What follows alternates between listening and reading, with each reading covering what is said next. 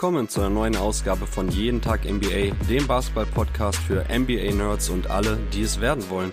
Und an dieser Stelle erstmal ein frohes neues Jahr, liebe Zuhörer. Das wünsche ich auch direkt meinem Co-Host des heutigen Tages, Luca Cella. Luca, auch dir frohes Neues. Vielen Dank, dir auch, Torben. Und als erstes dann, wie sieht's aus mit ähm, guten Vorsätzen fürs neue Jahr aus basketballerischer Sicht, Luca? Hast du dir irgendwas vorgenommen für 2024? Noch mehr NBA gucken. Noch mehr? Noch mehr NBA gucken, ja. Dafür hatten wir es ja heute so ein bisschen. Man bereitet ständig irgendwas vor und ich will noch mehr rein integrieren, einfach äh, täglich mir wirklich immer Zeit zu nehmen für ein paar Games. Das klappt äh, häufig, manchmal klappt es dann auch nicht und das möchte ich auf jeden Fall noch mehr machen, weil es einfach so viel Spaß macht, sich mit dieser Liga zu beschäftigen und natürlich jetzt nicht auf jeden Tag NBA-Ebene, aber der Aufstieg in die Oberliga, der muss natürlich auch kommen dieses Jahr. Ja, das kann ich an der Stelle ja auch sagen. Also Luca tüftelt gerade schon fleißig ähm, an dem Line-Up für die Rückrunde, kann man so sagen. Ihr seid ja ungeschlagen mhm. in der Hinrunde gewesen, Landesliga Baden-Württemberg. Ich drücke euch die Daumen, dass es dieses Jahr dann direkt mit dem Durchmarsch in die Oberliga klappt. Ja. Also das wäre auf jeden Fall jetzt mein Vorsatz, den ich für dich jetzt auch schon im Kopf hatte, dass äh, Coach Cella dieses Jahr dann direkt noch den Oberliga-Aufstieg klar macht. Ich denke mal, dass du da schon gut beschäftigt bist. Und ja, mehr NBA gucken. Ich glaube, da können die Zuhörer dir noch beipflichten. Ähm, wenn nicht der Zeitfresser Privatleben und andere Hobbys noch wäre, glaube ich, würden wir nichts anderes tun. Hier war jeden genau. Tag NBA sowieso. Und äh, ja, von daher kann ich dir auch da nur zustimmen. Ja, ich freue mich, dass wir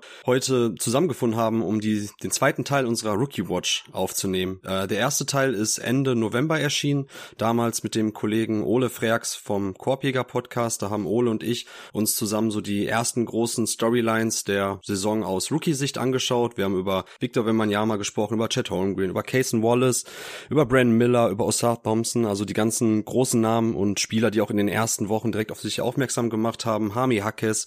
Und das war schon echt ein sehr schönes, spannendes Ding, dass Ole da ein bisschen so seine ersten Eindrücke von den Rookies reingebracht hat. Ich komme ja eher noch so aus dem Draft-Scouting-Prozess und gucke dann vor allem, okay, welche Skills lassen sich übertragen von den ähm, Spielern, wo sind vielleicht schon erste Abweichungen oder neue Tendenzen zu erkennen von dem, was ich jetzt auf dem College-Tape oder International Tape von den Spielern noch nicht so gesehen habe. Also mir macht das auch immer wahnsinnig viel Spaß, diese Reihe zu begleiten. In diesem Jahr darf ich das ja federführend machen. Alle vier Wochen werde ich mit einem anderen Gast eben die diesjährige Rookie-Class analysieren und sezieren. Und heute, Luca, dürfen wir beide das machen. Ich freue mich schon eben dann deine Takes zu verschiedenen Spielern zu hören. Und ich möchte einmal kurz dann direkt so den roten Faden für die heutige Episode mitgeben. Also wir starten naturgemäß mit den beiden großen Namen, wie soll es auch anders sein, Victor Wembanyama und Chad Holmgren. Wir gucken ein bisschen drauf so, wie sich das Rookie of the Year Rennen um die beiden Protagonisten entwickelt. Wo stehen wir beide, also Luca und ich, momentan in diesem Diskurs, auf welcher Seite? Was sind unsere neueren Erkenntnisse zu den beiden Spielern? Danach wollen wir uns einen jungen Mann widmen, den wir im ersten Teil unserer Rookie Watch noch gar nicht besprochen haben. Aus dem einfachen Grund, weil er damals noch sehr, sehr wenig gespielt hatte und sich dann auch sehr schnell, ich glaube, nach den ersten fünf Partien schon verletzt hat, nämlich Scoot Henderson. Kein besonders guter Karrierestart erlebt, aber jetzt in den letzten Tagen und Wochen ist Scoot gut reingekommen. Ich finde, dass wir viele vereinzelte Lichtblicke gesehen haben in seinem Spiel. Das wollen wir dann auch jetzt mal ein bisschen analysieren. Ist ja schon ein Name, der etwas polarisiert hat. Ich glaube, dass viele enttäuscht waren von dem, was sie von Scoot in den ersten Saisonwochen erlebt haben, weil er ja doch dann schon auch so mit sehr hohen Vorschusslorbeeren in die Liga gekommen ist, hat zwei Jahre in der G-League gespielt, gerade als 17-jähriger, ja, Erstjahresspieler in der G-League war das schon wirklich imposant, was er gezeigt hat. Und da würde ich gerne auch dann deine Takes dazu hören, Luca, wie dir jetzt gut gefallen hat in den letzten Wochen, als jemand, der ihn jetzt nicht in der G-League gescoutet hat, der quasi gar nicht wirklich gesehen hat, zu was gut imstande ist, so was so sein Spielerprofil ist. Da bin ich dann wirklich schon sehr, sehr interessiert daran, das zu hören. Wir wollen auch uns die anderen beiden Blazers Rookies anschauen, die jetzt momentan Einsatzzeiten bekommen. Das ist zum einen Dua Breathe und zum anderen Tumani Kamara. Also da werden wir dann am Anfang ein bisschen den Blick auf die Blazers richten. Danach zwei Rookies, wobei mir einer von denen besonders am Herzen liegt. Wer soll es anders sein als Brandon Pochimski, der Rookie der Golden State Warriors, zusammen mit Tracy Jackson Davis, der 23-jährige Center, der jetzt ebenfalls schon gute Einsatzzeiten bekommen hat in der Abwesenheit von Draymond Green. Die beiden Spieler wollen wir ein bisschen beleuchten. Also die Golden State Warriors Saison ja eher eine ziemlich düstere Geschichte momentan, wenig Lichtblicke. Ich glaube, die beiden Spieler gehören definitiv dazu. Danach wollen wir uns Anthony Black anschauen, auch ein Spieler, über den Ole und ich noch nicht gesprochen hatten, weil er zu dem Zeitpunkt noch nicht so diesen festen Bestandteil in der Rotation hatte und diese Rotationsminuten gesehen hat, wie es jetzt in den letzten Wochen war. Du hast dir Anthony Black ja auch schon genauer angeschaut im Rahmen deines YouTube-Videos, deiner Analyse zu der Orlando Magic Defense, die ich an dieser Stelle auch nochmal lobend erwähnen möchte. Also von daher auch interessant zu hören, was so deine Takes zur Defense und generell zum Spiel von Anthony Black betreffen. Danach kommen wir zu Bilal Koulibaly, dem siebten Pick der diesjährigen Draft Class, der bei den Washington Wizards spielt. Der junge Franzose bringt irrsinnige körperliche und athletische Anlagen mit. Doch wie funktioniert das jetzt auf dem Basketballfeld für ihn? Gerade bei den Wizards, die ja doch ein bisschen dysfunktional teilweise daherkommen. Würde mich auch da interessieren, eben wieso deine ersten Takes zu Bilal Kulibali sind. Und dann zum Abschluss haben wir noch eine Supporter-Frage mitgebracht von dem lieben Tim, der bei Discord uns eine sehr, sehr spannende Frage gestellt hat zum Thema Rookie versus Sophomore Class. Und da wollen dann Luca und ich auch nochmal zum Abschluss 10, 15 Minuten die Frage beantworten, ob denn das bestmögliche Lineup aus diesen fünf unserer Meinung nach besten Rookies momentan eine Chance hätte, gegen die besten fünf Sophomores zu bestehen. Also da werden wir beide dann auch die jeweiligen Teams zusammenstellen und dann eben schauen, wie gut eigentlich die besten fünf Rookies dieses Jahr wirklich schon sind. Also ihr hört schon raus, liebe Zuhörer, eine Menge Holz, was wir heute zu bohren haben hier im Jeden Tag NBA Podcast, den ersten öffentlichen Podcast für 2024. Und an dieser Stelle, bevor wir dann richtig loslegen, kommt normalerweise ein Werbeblock unseres heutigen Sponsors. Aber heute gibt's keinen Werbeblock in dieser Sache, sondern wir bewerben heute unseren Supporter-Feed. Nämlich das, ich möchte fast schon sagen, Premium-Produkt jeden Tag NBA, nämlich unseren Supporter-Feed, wo alle Folgen zu hören sind. Und zwar müsst ihr auf steadyhq.com slash jeden Tag NBA gehen. Dort könnt ihr Supporter werden. Dort könnt ihr euch euren Zugang sichern, um alle Episoden von jeden Tag NBA zu hören. Und ich kann schon mal verraten, dieses Jahr haben wir einige neue Rubriken in petto. Wir haben auch ein bisschen bisschen generell an der Content-Struktur geschraubt. Also dieses Jahr wird es nur noch einen öffentlichen Podcast oder einen öffentlichen Podcast im Sinne einer normalen, regulären Episode geben. Dazu kommt immer ein regulärer News-Update-Podcast, der öffentlich zugänglich sein wird. Und wenn ihr alle Episoden hören wollt, sprich Themen wie zum Beispiel die Draft Class 2024, wo Jonathan und ich vor zwei Wochen in ja, einem Doppelpart quasi die komplette Class, also zumindest die Top 10, schon besprochen haben, die interessantesten Spieler der kommenden Draft Class 2024 2025. Das war für die Supporter von jeden Tag NBA zu hören. Dazu hast du, Luca, mit Jonathan in dieser Woche schon eine Analyse zum OG Ananobi Trade aufgenommen. Auch das für die Supporter von jeden Tag NBA exklusiv zu hören. Also, ja, ihr merkt schon, es war nicht nur in den letzten Tagen und Wochen rund um Weihnachten doch turbulent bei uns und an der Content-Front wurde weiter produziert. Es ist auch wirklich für dieses Jahr einiges geplant. Also, ich lege euch hiermit wärmstens an Herzen mal auf steadyhq.com slash jeden Tag NBA zu gehen und euch anzuschauen, was wir im Bereich Premium-Produkte dort anbieten. Genug der Vorrede. Luca, ich bin ready. Wie sieht's bei dir aus? Ja, ich bin auch ready. Ich freue mich äh, wirklich sehr, hier diesen Pod mit dir aufnehmen zu dürfen. Das ist eins meiner Lieblingsformate, an dem ich ja normalerweise nicht teilnehme. Also wirklich als Hörer, das ist wirklich ein richtig geiles Format. Ähm, ich scoute Rookies ja nicht, weil ich bei Draft Coverage da nicht wirklich mitmache. Das ist nicht meine Expertise, das machst äh, du dann, David, Tobi, Dennis und so weiter. Und das ist immer, das ist wirklich Premium-Content, definitiv. Und deswegen finde ich es immer sehr spannend, eure Takes zu hören zu den Spielern, vor allem weil ihr sie ja auch schon äh, vor der NBA-Zeit gescoutet habt. Und ich mache das jetzt sozusagen nur mit der NBA-Brille. Und ich bin sehr gespannt, ja, wie unsere Meinungen hier heute aussehen werden zu den einzelnen Spielern welche Abweichungen wir haben werden, wo wir uns einig sein werden. Und ich freue mich einfach extrem, mich die nächsten eineinhalb, zwei Stunden mit dir über die Rookies zu unterhalten. Oh yes, so sieht's aus. Mal gucken, ob es wirklich dann ähm, so viel Zeit in Anspruch nehmen wird. Du musst ja auch nachher zum Training. Ich habe es ja schon angesprochen, der Oberliga-Aufstieg lässt sich nicht von alleine eintüten. Von daher, lass uns keine weitere Zeit verlieren. ja, Victor Wembanyama versus Chad Holmgren. Es ist ein bisschen in den Medien zu diesem ja, Zweikampf schon von vornherein hochstilisiert worden, dieser Draft-Class. Unabhängig davon, was sämtliche andere Rookies Rookies noch zeigen sollten, würden, ist glaube ich egal gewesen. Von vornherein ging es um diese beiden Spieler in diesem Jahrgang. Und du hast zusammen mit Tobi Bühner eine Victor Wembanyama Watch aufgenommen. Auch das eine neue Rubrik in dieser Saison, wo wir auch alle vier Wochen eine neue Episode aufnehmen, wo wir uns einzeln allein um Victor Wembanyama kümmern. Das mag der eine oder andere vielleicht ein bisschen zu sehr gehypt finden.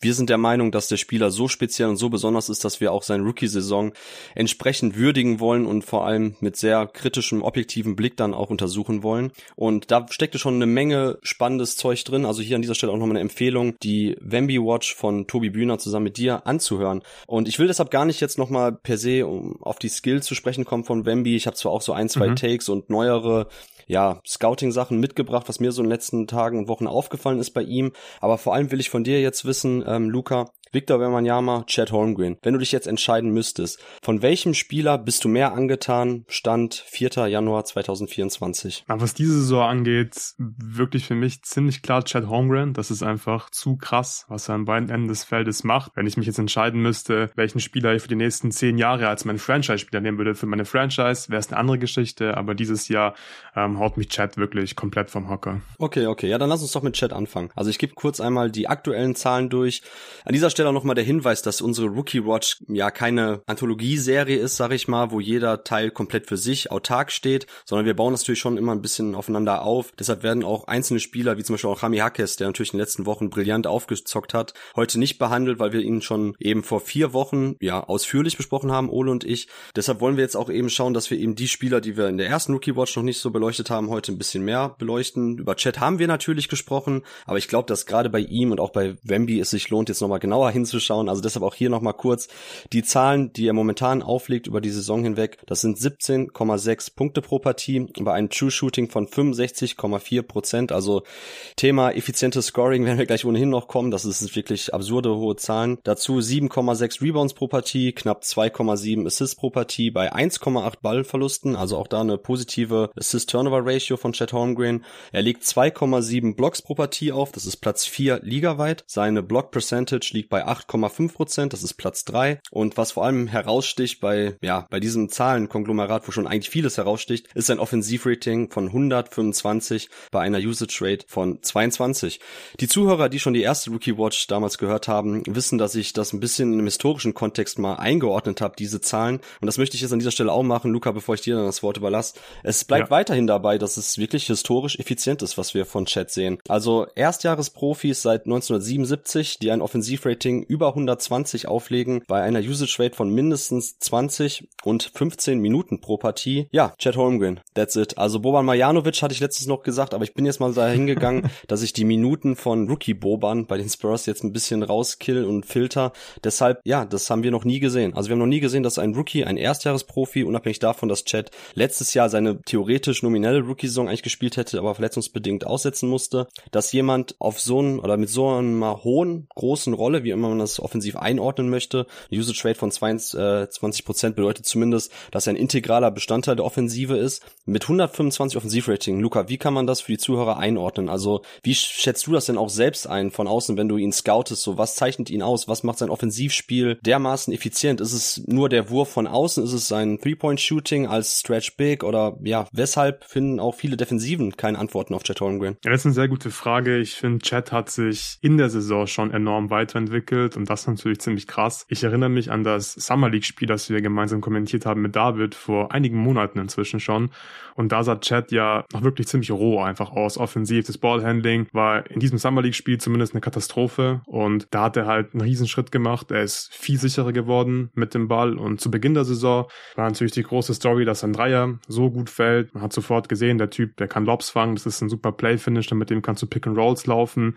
Mit dem kannst du Pick and Pop spielen, weil der Dreier eben so gut ist. Und ich finde, in den letzten Wochen ist das einfach alles noch besser geworden. Jetzt muss der Wurf natürlich krass respektiert werden.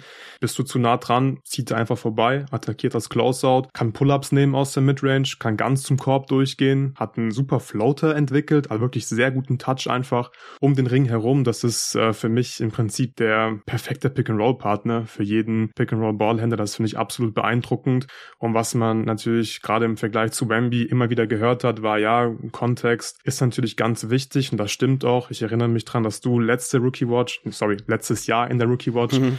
glaube ich, da ging es um Jaden Ivy gemeint hast, Kontext ist King und das ist so extrem wichtig bei diesem Thema. Also der Kontext ist einfach so wichtig für diese jungen Spieler.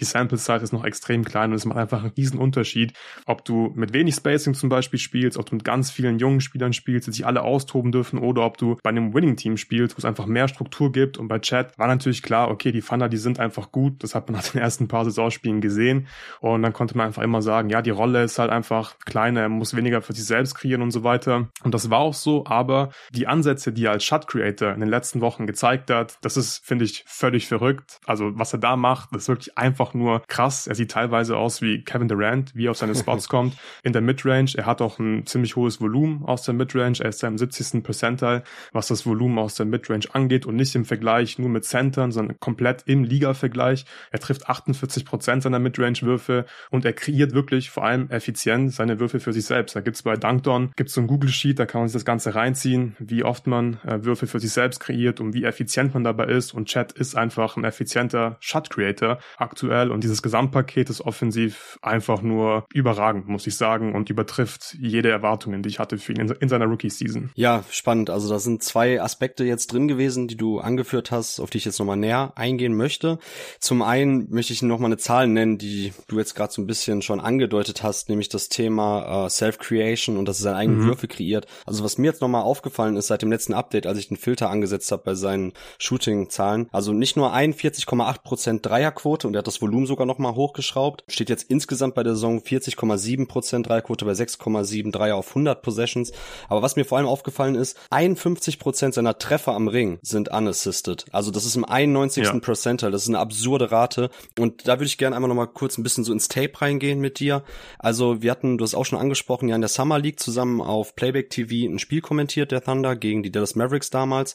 Und Chad hat ja immer so ein bisschen die Tendenz dazu, wenn er dann am Perimeter den Ball bekommt und jetzt irgendwie, weiß ich, durch einen Shutfake den Closeout attackieren kann, den Gegner in die Luft bekommt und dann drivet, dass oftmals so, wenn die Help-Rotation gezogen ist, dass er dann irgendwie in so einen Spin-Move reingeht. Mhm. Und dass die Gegner da gerade mit den Digs, also wenn sie dann von der Help-Side mit dem Arm Richtung Ball sich orientieren, immer mal wieder Steals und Deflections sammeln konnte, dass er da sehr Turnover-anfällig war in dieser ähm, Richtung. Da ist mir jetzt schon aufgefallen, finde ich, dass wenn Chat Closeouts attackiert oder wenn er auch mal ein Inverted Pick and Roll läuft und selber einen Block gestellt kriegt von einem kleineren Spieler und zum Korb zieht oder auch in Isolation dann gegen behäbigere, größere Gegenspieler ziehen kann, dass er einfach viel, ja, sicherer und sauberer jetzt im Dribbling ist und vor allem mehr Counter-Moves in der Mitte des Feldes hat. Also dass er nicht mehr, er geht immer noch sehr, sehr gerne mit der, über die rechte Hand, über die rechte Schulter in den Spin-Move dann zum Korb, aber er hat jetzt mittlerweile noch mehr Up-and-Under-Moves schon im Mid-Post drin, dass wenn er den Ball bekommt, dass er tatsächlich dann erstmal abstoppt, dass er guckt, dass er mit Headfakes arbeiten kann, dass er den Gegner in die Luft kriegt und dass natürlich auch mit seiner absurden Länge dann sogar teilweise schon Finger Rolls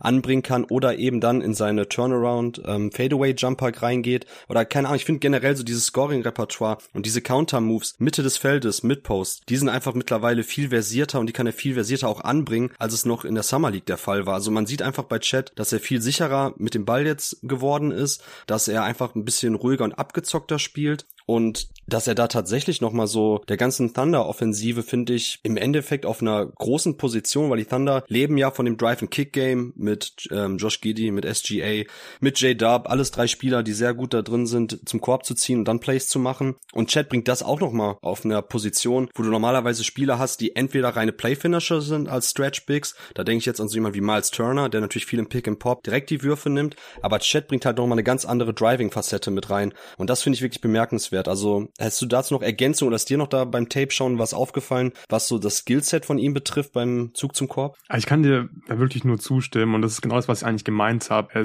er wird gefühlt von Spiel zu Spiel besser und als du es gerade alles beschrieben hast, da waren mir sofort so Szenen einfach im Kopf. Also gerade diese Counter aus dem Midpause, weil er kommt wirklich durch das verbesserte Ballhandling ganz gut auf seine Spots in die Midrange, gerade so auf den Elbow zum Beispiel, und dann diese Fakes macht und der Verteidiger springt, gegen die Nuggets hat er so eine Szene gehabt, Verteidiger springt, glaube ich, ich glaube, es war Aaron Gordon. Und dann hat er einfach so lange Arme, up and under, geht zum Korb, Fingerroll rein, das ist einfach nur krass. Und wenn du halt nicht anbeißt, dann wirft er einfach über dich und trifft diesen Wurf halt fast mit 50 Prozent.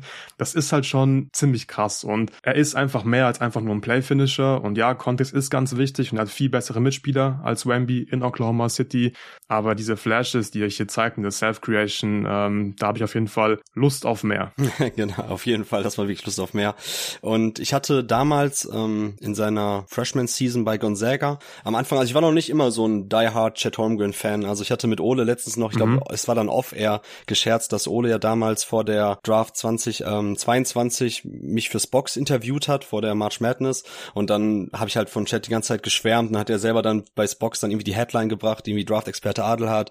Chet Holmgren passt in jedes Team, kann alles oder so. Und dann war nachher unten in den Kommentarspalten bei Spox, oh, ist er übrigens Chet Holmgren-Fan? Wäre mir ja gar nicht aufgefallen. Und da habe ich auch mit Ole gescherzt, weil er selber zu mir sagt, ey, das ist die größte Victory Lab, die du jemals drehen darfst. Sag ich, okay, ich muss gestehen, also Chad Holmgren so positiv gesehen zu haben, da muss man jetzt nicht ein absolutes äh, Scouting-Genie für sein. Ich finde, dass die, dass die Flashes und das, was er gezeigt hat bei Gonzaga, schon sehr offensichtlich war. Aber am Anfang der Saison war ich tatsächlich bei ihm ein bisschen skeptisch und zwar hatte ich die Befürchtung, und ich weiß nicht, wie du das jetzt siehst auf NBA-Niveau, aber es war am Anfang der Saison bei Gonzaga so, dass Chad den, den Hang dazu hat und die Tendenz, wenn er von kleineren Spielern gecheckt wurde und verteidigt wurde, dass er da nicht so wirklich aggressiv zum Korb gezogen ist, sondern mehr noch dann mhm. auch schon sehr schnell in so ähm, in so ein bisschen Barclay-Situation oder Barclay-Aktionen rein. Das sind ja quasi, wenn du zum Korb ziehst und dann direkt ins Post-Up, also Drive into Post-Up, werden auch Barclay-Actions genannt. Und davon hat er viele gemacht und ist aber nicht bis zum Korb gezogen, sondern oftmals dann tatsächlich nur Mid-Post oder irgendwie an der Baseline irgendwie da die Mitteldistanz abgestoppt und hat dann gegen Spieler, die drei Köpfe kleiner waren, Fadeaways genommen.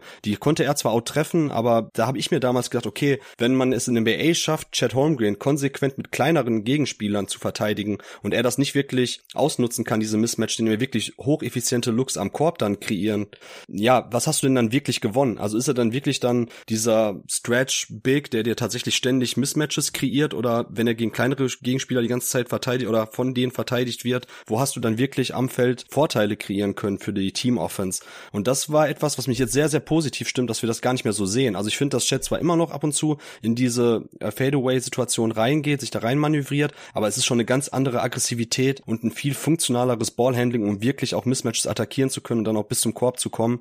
Das ist etwas, was wir jetzt bei Victor eher im negativen Sinne sehen, diese Tendenz dann auch gegen kleinere Gegenspieler ständig aufzuposten und schwere Fadeaways zu nehmen. Aber da kommen wir gleich zu. Aber das war noch etwas, was ich gesehen habe, was mich jetzt sehr positiv stimmt, dass die Boston Celtics beispielsweise in dem in der Partie vor zwei Nächten sind dazu übergegangen, ähm, Christoph Porzingis als eigentlich nominellen Fünfer, der ja in einem sehr klassischen Umfeld eigentlich Chat verteidigen müsste, wenn man straight up eins gegen eins verteidigt. Der war abgestellt auf Josh Giddy. Ist eine sehr sinnvolle Möglichkeit, um zu schauen, dass du deinen besten Rim Protector und Shotblocker auf den nominell schwächsten Werfer abstellst, wo er dann ständig weghelfen kann, roam kann und den Korb beschützen kann. Und ist, wie gesagt, eine sehr sinnvolle Sache gewesen. Chad wiederum hatte sich dann oft gegenüber Jalen Brown oder Drew Holiday gesehen. Und das hat er gut ausgenutzt. Also es war jetzt nicht das krasse Scoring-Game von ihm, aber ich glaube, er hatte am Ende sieben oder acht Assists in der Partie. Man hat einfach gesehen, dass er ständig die richtigen Plays macht, dass er jetzt nicht überdreht, weil er ständig denkt, okay, ich habe jetzt ja irgendwie einen kleineren Gegenspieler, ich muss jetzt ständig aufposten oder ich muss jetzt auch mehr Touches für mich einfordern. Ähm, das hat mir sehr, sehr gut gefallen, dass er weiterhin auch innerhalb dieser Team-Offense sich einfach gute Looks selbst kreiert, als auch das Ball-Movement aufrechterhalten kann, wenn Teams dazu übergehen, eigentlich ein bisschen so, ähm, ja, egal ob es jetzt Scram-Switches sind während einer Offense oder halt tatsächlich irgendwie ein bisschen countermäßig versuchen, die Matchups zu suchen. Das hat mir sehr, sehr gut gefallen bislang bei Chat, dass er da wirklich mh, hm, sehr smart einfach agiert. Wie siehst du das? Ja, ich finde es gut, dass du diesen Punkt anbringst, weil das ist mir bei ihm auch absolut positiv aufgefallen. Ich glaube auch, dass sein Selbstvertrauen gewachsen ist. Ich denke, er hatte schon eine Menge Selbstvertrauen auch vor der Saison, aber du siehst ihm einfach an, der möchte auf dich drauf danken. Und das finde ich mhm. richtig gut.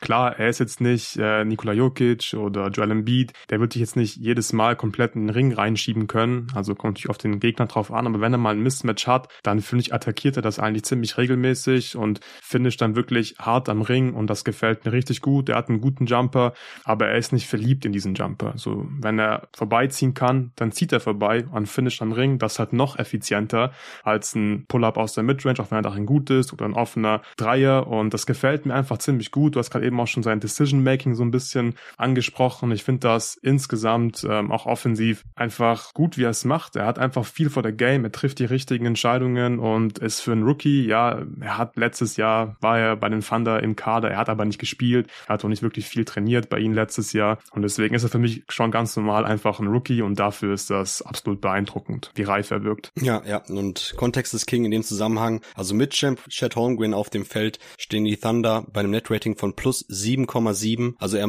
macht das Team oder mit ihm auf dem Feld, sagen wir mal lieber so, weil tatsächlich sein On-Off ist äh, negativ, aber mit ihm auf dem Feld in einem Starting Lineup sind die Thunder tatsächlich eins der besten NBA-Teams und das hängt zum großen Teil einfach an Chet Holmgren und das hängt damit zusammen, was er dir defensiv bringt. Darüber haben wir jetzt noch gar nicht so viel gesprochen. Ich glaube, das wird auch jetzt dann zu ausufernd werden. Ist einfach ein sehr, sehr guter Help Defender und Rim Protector. Aber vor allem offensiv kann er einfach sehr viel, ja, enablen, sage ich mal, möglich machen, dadurch, dass er das Spielfeld ja. breit macht. Und es gibt eine Zahl, die hatte ich auch zusammen mit Ole kurz besprochen, und zwar geht es um das Offensivrating der Oklahoma City Thunder, wenn Chad Holmgren zusammen mit Isaiah Joe auf dem Feld steht. Hast du eine Ahnung, wo die Thunder da momentan stehen, auf 100 Possessions gerechnet? Wie viele Punkte ja, die auflegen? Isaiah Joe ist ja, glaube ich, auch so ein On-Off King. Ja. Ähm, das muss, das muss ziemlich krass sein. Ich würde sagen, die haben, die sind, die haben Net-Rating von, von plus 21, wenn die gemeinsam auf dem Feld stehen. Ja, jetzt hast du ja geschummelt. Nach dem Netrating habe ich ja nicht gefragt. Also tatsächlich das Netrating plus 17,4. Mhm. Aber das aberwitzige ist das Offensivrating, weil Chad und Isaiah Joe, die beiden besten Catch-and-Shoot-Spieler von den, oder Catch-and-Shoot-Werfer von den Oklahoma City Thunder, ähm, wenn die zusammen auf dem Feld stehen, maximales Spacing für, also ideal wirklich dann auch für Spieler wie SGA und J-Dub, um einfach dann die Gaps zu attackieren, die sich automatisch auftun und wenn die beiden auf dem Feld stehen, die Thunder momentan bei einem Offensivrating von 132,1. Das ist das hundertste Percentile. Also die beiden zusammen, Isaiah Joe und Chet Holmgren, sind jetzt ja 560 Possessions knapp. Das ist einfach ein Ding, was ich mir auch für die Postseason super vorstellen kann. Also ich glaube, wenn wir darüber ja. sprechen, dass dann in der Postseason ja ein bisschen anderer Basketball gespielt wird, dass dann schon so die besten Lineups und besten Konstellationen noch ein bisschen mehr gemolken werden von den Coaches, dann will ich erstmal sehen, was Defenses sich da ausdenken, gerade wenn vielleicht auch mit, ja, so leid's mir tut, mit Josh Giddy dann auch jemand, der eher negativ behaftet ist, was so Spacing, Floor Spacing Elemente betrifft. Wenn er dann auch unten ist man wirklich ein maximales Spacing um J-Dub und SGA schafft, mit Chat auf der 5 als, ähm, als sehr wurfgewaltigen Big, der natürlich auch attackieren kann, das ist, das ist grandios. Also das ist für mich immer noch so die krasseste Zahl, die ich im Auge behalten werde im Laufe der Saison, wie die Thunder offensiv agieren mit Isaiah Joe und Chet Holmgren auf dem Feld. Momentan ist kein, kein anderes Duo effizienter und da, ja, als die beiden. Das ist schon, also 132, 1,1 Punkte auf 100 Possessions. Insane. Kann man nicht anders sagen. Ja, absolut. Das ist ein sehr spannender Stat. Ich finde es auch krass, dass die Thunder einfach mit Abstand die beste Halbfeldoffense der Liga haben. Hätte, glaube ich, vor der Saison absolut niemand damit gerechnet. Mhm. Und da hat einfach auch Chad einen großen Anteil daran.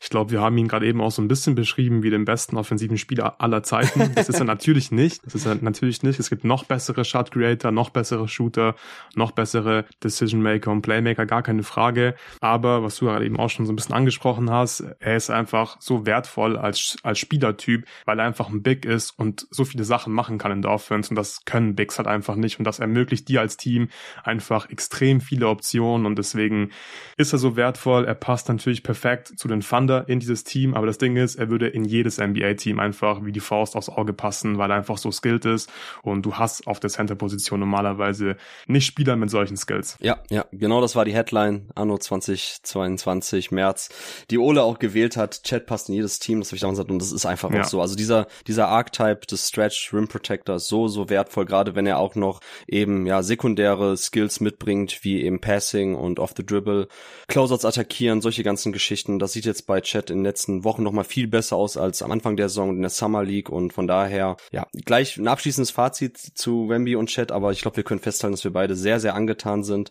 von der Saison, die Chat Holmgren momentan spielt und dass er wirklich nicht nur ein integraler Bestandteil ist des äh, Thunder Teams, sondern auch ein ganz entscheidender Faktor dazu, dass OKC wirklich wie ein, ja, ich weiß gar nicht, noch mal vielleicht doch die Frage eben, Luca, wie Sag's, schätzt Ja, sie sind Contender. Sie, sie, sie sind ein Contender. Sag's einfach. Ich wollte das böse Wort mit C nicht in den Mund nehmen, aber sind sie Contender? sie sind Contender, ja. Sind sie Contender? Ja, sie sind Contender. Und das mit einem Chad Holmgren als Rookie, äh, ja, Wahnsinn. Also ich meine, Shay befindet sich auch in absoluter MVP-Form, müssen wir glaube ich auch nicht drüber diskutieren, aber dass Chad als nominal Rookie so viel dazu jetzt beitragen kann, weil das zieht sich ja immer wie ein roter Faden durch unsere Rookie-Watches, dass wir immer sagen, bei jedem Spieler, wo die Zahlen nicht ganz so geil aussehen, egal ob es On-Off-Werte sind, Effizienzwerte, ja, Rookies sind einfach in der Regel Minusspieler und das ist bei Chat einfach gar nicht der Fall. Also, dass sein On-Off negativ ist, was ich vorhin kurz einmal so einen Nebensatz angedeutet habe, liegt einfach daran, wie ähm, Mark Degnold bei OKC auch ein bisschen staggert mit den Lineups, eben Isaiah Joe kommt ein bisschen später rein, dafür geht Giddy runter, das zieht automatisch auch mit die anderen Leute etwas, etwas dann runter, die mit ihm auf dem Feld stehen, weil das einfach dann doch etwas schwieriger ist, aber ja, ich glaube, wir können festhalten, dass mit Chat auf der 5 es wirklich bombastisch gut läuft für die Thunder. Ja, bombastisch gut läuft's für die San Antonio Spurs nicht wirklich. Wahnsinnige Überleitung meinerseits. Ähm, wir wollen jetzt trotzdem noch kurz über Victor Wembanyama sprechen. Also ja. wir halten uns jetzt auch ein bisschen kürzer als bei Chat, war einfach, weil du mit Tobi jetzt schon in der Wemby Watch, wie lange war es? 75 Minuten oder was ungefähr? Ja, also sowas. ihn komplett auseinandergeschraubt habt. Also bis auf die Mikro-Mikro-Ebene quasi, was so sein Skillset betrifft. Also von daher, wenn ihr euch wirklich damit auseinandersetzen wollt, was Wemby an beiden Enden des Feldes Feldes momentan zeigt, auch Thema Skillset, Beobachtung, dann hört euch die Wemby Watch an von Luca und Tobi. Ich möchte jetzt eher nochmal kurz auf einer Metaebene über ihn sprechen und zwar erstmal kurz nochmal trotzdem für euch die Stats von Victor Wembanyama, Stand 4. Januar, 18,9 Punkte pro Partie, also scored ein bisschen mehr, etwas produktiver als Chet Holmgren dafür effizienztechnisch, ah, sieht's ganz anders aus, 53,2% True Shooting, also knapp 12% Punkte schlechter als Chet Holmgren, 10,2 Rebounds pro Partie, also im Schnitt ein Double-Double. Victor legt knapp drei Assists pro Partie auf, aber hat auch 3,3 Turnover pro Partie, also ein leicht negatives Assist-Turnover-Ratio. 3,1 Blocks pro Partie, das ist Platz 1 in der Liga. Bei der Blockrate ist er knapp hinter Walker Kessler. Walker Kessler legt 9,9 Block prozentual gesehen auf, wenn er auf dem Feld steht. Ähm, bei Victor Wembanyama sind es 9,4 Prozent, also knapp dahinter auf Platz 2. Ja, und Thema, bei ihm sieht es anders aus als bei Chat. 99er Offensivrating bei einer Usage Rate von 29,7. Also ich glaube, wir müssen das ganze Ding nicht nochmal komplett on Detail erklären, warum Victor ineffizient ist, was das Problem auch in seiner Offense ist, aber vielleicht trotzdem so ein bisschen an der Oberfläche gekratzt, Luca, im Vergleich auch dann zu ja. Chat. So, wo hast du am meisten Bauchschmerzen bei ihm? So, was sind so deine Beobachtungen der letzten Wochen bei Victor Wembanyama? Und mhm. gibt's da vielleicht auch Sachen, die aus deiner Sicht in die richtige Richtung gehen, offensiv? Ja, da gingen ganz viele Sachen in die richtige Richtung. Hier ist wieder wirklich das Thema Context is King. Die Mitspieler sind einfach schlechter, er hat weniger Platz für seine Aktion, er darf einfach auch mehr Quatsch machen bei diesem Team, das ist klar. Die Thunder haben Ambitionen dieses Jahr, die San Antonio Spurs eher weniger und genau so sieht's dann auch auf dem Spielfeld aus. Man darf sich aber wirklich nicht von diesen schlechten Quoten blenden lassen. Ich habe nach dem, nach der Aufnahme mit Tobi, nach der Wemby Watch auch noch ein YouTube-Video zu Wemby gemacht. Das ist eine kleine Analyse, nicht ganz so ausführlich wie ein 75-Minuten-Pod, das ist klar. Und ich habe mich auch eher auf die Defense fokussiert. Ich habe aber auch ein bisschen was zu Offense gesagt. Und da war auch so mein Main Takeaway einfach, ey, die Quoten sind jetzt nicht das Wichtigste in seiner Rookie-Saison, weil einfach der Kontext so ist, wie er ist. Und der Typ, der macht schon ganz viele Sachen gut. Und was mich sehr positiv stimmt, ist, dass er einfach Double Teams zieht im Post, dass er verteidigt wird an der Dreierlinie. Du siehst einfach, die Defense, die respektiert ihn. Er zieht viel Aufmerksamkeit auf sich und über die Flashes, das müssen wahrscheinlich niemanden sagen, die sind natürlich da. Also er hat ganz, ganz krasse Aktionen, sei es jetzt mit irgendwelchen Pull-Ups, irgendwelche Stepback-Dreier, irgendwelche Pick-and-Roll-Ballhändler-Situationen. Er hat im Post schon gute Ansätze gezeigt, auch wenn er da noch sehr, sehr roh ist, gar keine Frage. Aber er ist halt erst 19 Jahre alt und ich bin mir sicher, da wird noch einiges verfeinert und auch er wird offensiv ein richtig guter Spieler. Für mich ist, glaube ich, offensiv so der Knackpunkt, wie gut ist der Wurf, weil er ist einfach so extrem lang und groß. Wenn der Wurf wirklich richtig krass ist, also er irgendwie Richtung 50 Prozent in der Midrange zum Beispiel geht, dann kannst du halt im Prinzip nichts machen. Also du kannst diesen Wurf nicht verteidigen und dann kannst du halt richtig coole Sachen machen. Dann kannst du ihn im Mid-Post füttern, im Low-Post füttern und dann kann er einfach ins Face-Up gehen. Das heißt, du musst dann im Prinzip sofort ein Double-Team bringen. Das machen manche Teams auch jetzt schon. Und jetzt überlegt mal, wenn er wirklich dann so ein guter Shooter wird, dann werden diese Double-Teams regelmäßig kommen. Und das ist so ein Riesenvorteil für dein Team. Und genau das muss dein Superstar machen. Du brauchst Gravity, du musst Vorteile für deine Mitspieler kreieren. Und ich bin sehr zuversichtlich, dass Wemby genau das früher oder später machen wird. Auf einem sehr hohen Niveau. Ja, da möchte ich trotzdem noch, weil irgendwie muss man ja ein bisschen Kritik auch mal einbringen können, weil ich glaube, wir, wir fangen dann erstmal so an und nähern uns dann mhm. doch irgendwie der Einordnung, warum das doch irgendwie alles ja. gar nicht so schlimm ist. Es ist natürlich brutal. Also, wenn man Yama trägt einen sehr, sehr großen Anteil daran bei, dass die Team-Offense so sackt, der ähm, San Antonio Spurs, wie sie halt tut. Also, wenn wir kurz über die On-Off-Zahlen dann sprechen, also das in der Offense sind die Spurs ähm, ohne ihn um 5,7 Punkte besser auf 100 Possessions. Und wie gesagt, die Defense ist genial, darüber sprechen wir nachher am Ende. Aber dass die Offense ohne ihn besser ist, liegt halt zu dem, zum großen Anteil daran, was er für Würfe nimmt. Also Absolut. das ist jetzt auch ne, seit der letzten Wemby Watch, also jetzt seit dem 1. Dezember so gesehen, habe ich mir nochmal dann kurz das Profil angeschaut und es ist einfach brutal. Also 26 Prozent mhm. trifft er aus der kurzen Mitteldistanz, nulltes Percentile unter allen Bigs laut Linien Declares, das ist klar. Also kein Big hat aber auch so ein Wurfprofil wie Victor Wembanyama, deshalb ist das ähm, Percentile ein bisschen zu vernachlässigen, aber ja, 26 Prozent aus der kurzen Mitteldistanz für einen Spieler, der 2,24 groß ist, 20 Prozent aus der langen Mitteldistanz und dadurch, dass er aber fast ein Drittel all seine Abschlüsse aus der Mitteldistanz nimmt, das, also für mich ist halt dieses Wurfprofil die Wurzel alles übel bei ihm. Ähm, er ist einfach viel zu Jumpshot-lastig im Midpost. Ähm, das, was ich bei Chad Holmgren gesagt habe, was ich am Anfang seiner Gonzaga-Karriere gesehen habe, dass er da auch trotzdem gegen, ja, entweder kleinere Gegenspieler oder auch gegen behäbigere, schwerere Bigs einfach zu oft trotzdem so auf diese Fadeaways setzt, statt entweder halt ein bisschen ins Face-Up-Game zu gehen, ein bisschen mit Hesitations zu arbeiten. Er hat ja auch die Skills und er hat ja auch die Agilität, mit dem Ball Ball in der Hand, um da Gegner wirklich off the dribble ähm, hops zu nehmen und dann zum Korb zu ziehen. Und das sehen wir aber zu selten. Und ich weiß nicht, ob es bei Victor Wembanyama momentan noch ein bisschen zu sehr so die, ja, ich will mich ausprobieren Phase ist, weil im Grunde genommen wiederhole ich mich jetzt auch schon seit über ein Jahr, weil ich habe es ja doch dann relativ engmaschig verfolgt, was er bei äh, Metropolitan gemacht hat. Und da war es halt auch immer so das Ding, so ja, ist halt nicht besonders effizient teilweise, was er macht, aber ist halt geil. So und das sehe ich ja immer noch so. Das ist halt unfassbar viel spannendes Zeug. Also das ist halt krasser Shit, den er macht. So, ne? Also wir sehen halt super viele Isolation Plays für ihn am Elbow, wo er dann teilweise ja. auch wirklich ins Face-Up-Game geht, dann irgendwelche Step-Back-Würfe nimmt trotzdem. Und wenn die reingehen, denkst du ja, wow, okay, das ist halt das ist halt KD-like. So, und dann rennt er irgendwelche Inverted Pick and Rolls. Also dann sehen wir super viele ähm, Big Small Pick and Rolls oder Big Wing Pick and Rolls, wo dann entweder, keine Ahnung, Champagne oder Branham, Sohan, wer auch immer für ihn den Block stellt, die Gegner switchen, du hast ein bisschen Abstand, er nimmt dann so den Stepback-Wurf. Das, was, also normalerweise ist das so eins zu eins, was ich gerade beschrieben habe. Wenn es halt nicht ein Seven Foot Four großer Mann machen würde, ist es eigentlich so das, was wir von Damian Lillard und Co. sehen. Ne? Also man forciert einen Switch, nimmt trotzdem irgendwelche Stepback-Dreier drin. So, und das macht, wenn man ja mal Sommer ja auch. Aber das Problem ist halt trotzdem, dass es halt gut aussieht, aber es ist einfach noch zu ineffizient. Also das, was ähm, Jerry, äh, Jeremias Engelmann in dem Pod mit Jonathan Anfang der Saison, beziehungsweise noch im Rahmen auch der, ähm, der Draft-Class-Besprechung hier in diesem Pod erwähnt hat, war ja, wie gut ist der Wurf wirklich? Und davon hängt sehr viel ab, du hast gerade auch erwähnt. So ist, wenn man ja mal einfach als Werfer effizient genug, dass du nicht mehr als Defense damit leben kannst, dass er diese Würfe nimmt, weil das ist ja momentan das Problem. Als Defense, das hat Tobi ja auch gesagt in eurer Wemby Watch, ey, da schüttelst du ihm die Hand, sagst du, okay, congrats, gut, dass du den Wurf genommen hast, er ging rein, okay, gut. So, aber im Grunde genommen kannst immer damit leben, wenn er diese Würfe nimmt. Deshalb wundere ich mich ja eher teilweise, warum man da schon die Double Teams ähm, frühzeitig hinschickt oder ihn zeigt im Post, weil für mich fehlt dabei, wenn man ja mal immer noch teilweise so ein bisschen die, ähm, ja, die Wurfauswahl, da müsste man wirklich dran schrauben bei ihm, dass er schneller erkennt, okay, welche Angriffswinkel bieten sich mir gerade, um auch wirklich dann mal ins Face-Up-Game auch aggressiver zu attackieren. Also mir ist das noch wirklich zu Jumpshot-lastig und das ist auch jetzt ein Trend, der in den letzten Wochen nicht besser geworden ist, obwohl man viel Five-Out jetzt spielt, ähm, er der alleinige Big ist. Da sieht man auch in den Zahlen, klar, ne, wieder hier auch zum hundertsten Mal Kontext so, die Mitspieler sind einfach auch nicht gut genug bei ihm, aber das ist dann trotzdem zu dünn. Gerade mit ihm als alleinigen Fünfer könnte man sich vorstellen, ey, Spread Pick and Roll, er stellt den Block, dann entweder, wenn die Gegner eine tiefe Drop spielen und er den Ball bekommt, dass er dann halt in die freien Würfe geht, in der Midrange ein bisschen was macht oder dass er tatsächlich bis zum Korb abrollt und da einfach effizient finisht, weil am Korb selber ist er ja auch effizient. Aber das ist so ein bisschen die Frage so, die ich dir jetzt auch stellen würde. Inwiefern ist denn wirklich so, oder wie würdest du das vielleicht auch gewichten, das Thema eigenes Decision-Making, Wurfauswahl bei Wemanyama, auch jetzt in den letzten Wochen, ja. und der Teamkontext in der Offense, weil ich habe ja gerade das Spread Pick and Roll angesprochen, was wir jetzt öfter mhm. sehen mit Wemanyama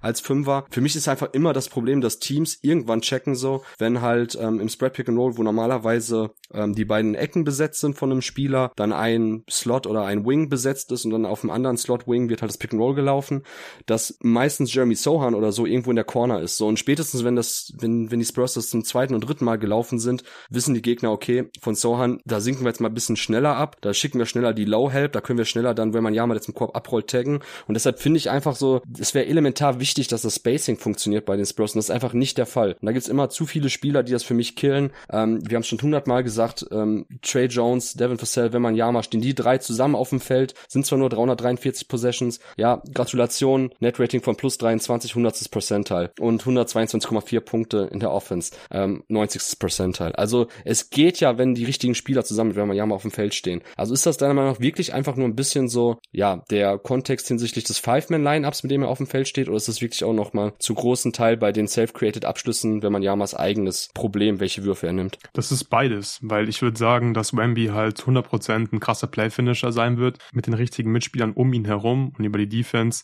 Ja, was soll man dazu noch sagen? Das ist, denke ich, ziemlich offensichtlich. Er wird einfach ein ganz krasser Verteidiger sein mit dieser Länge. Er wird extrem viel Rim Protection liefern. Er kann auch vor dem Ball bleiben und so weiter.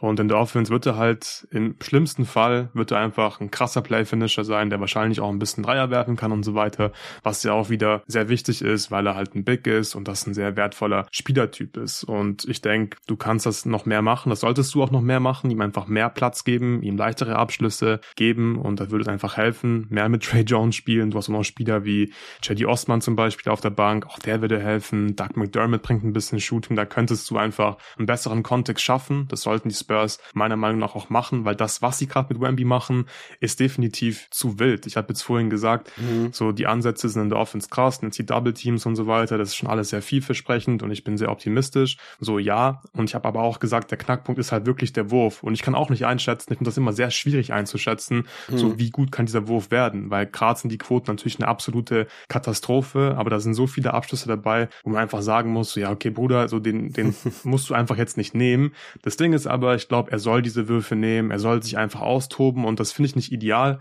weil ich denke, das ist ein relativ easy Fix, denke ich. So früher oder später wirst du halt sagen, okay, jetzt nimmst du halt nicht immer irgendwelche dummen Pull-ups aus der Midrange, du kriegst mal einen Off-Ball-Screen davor, wir machen dir das Leben leichter und du kriegst den Ball im Post und dann weißt du, was du halt machen musst und so weiter.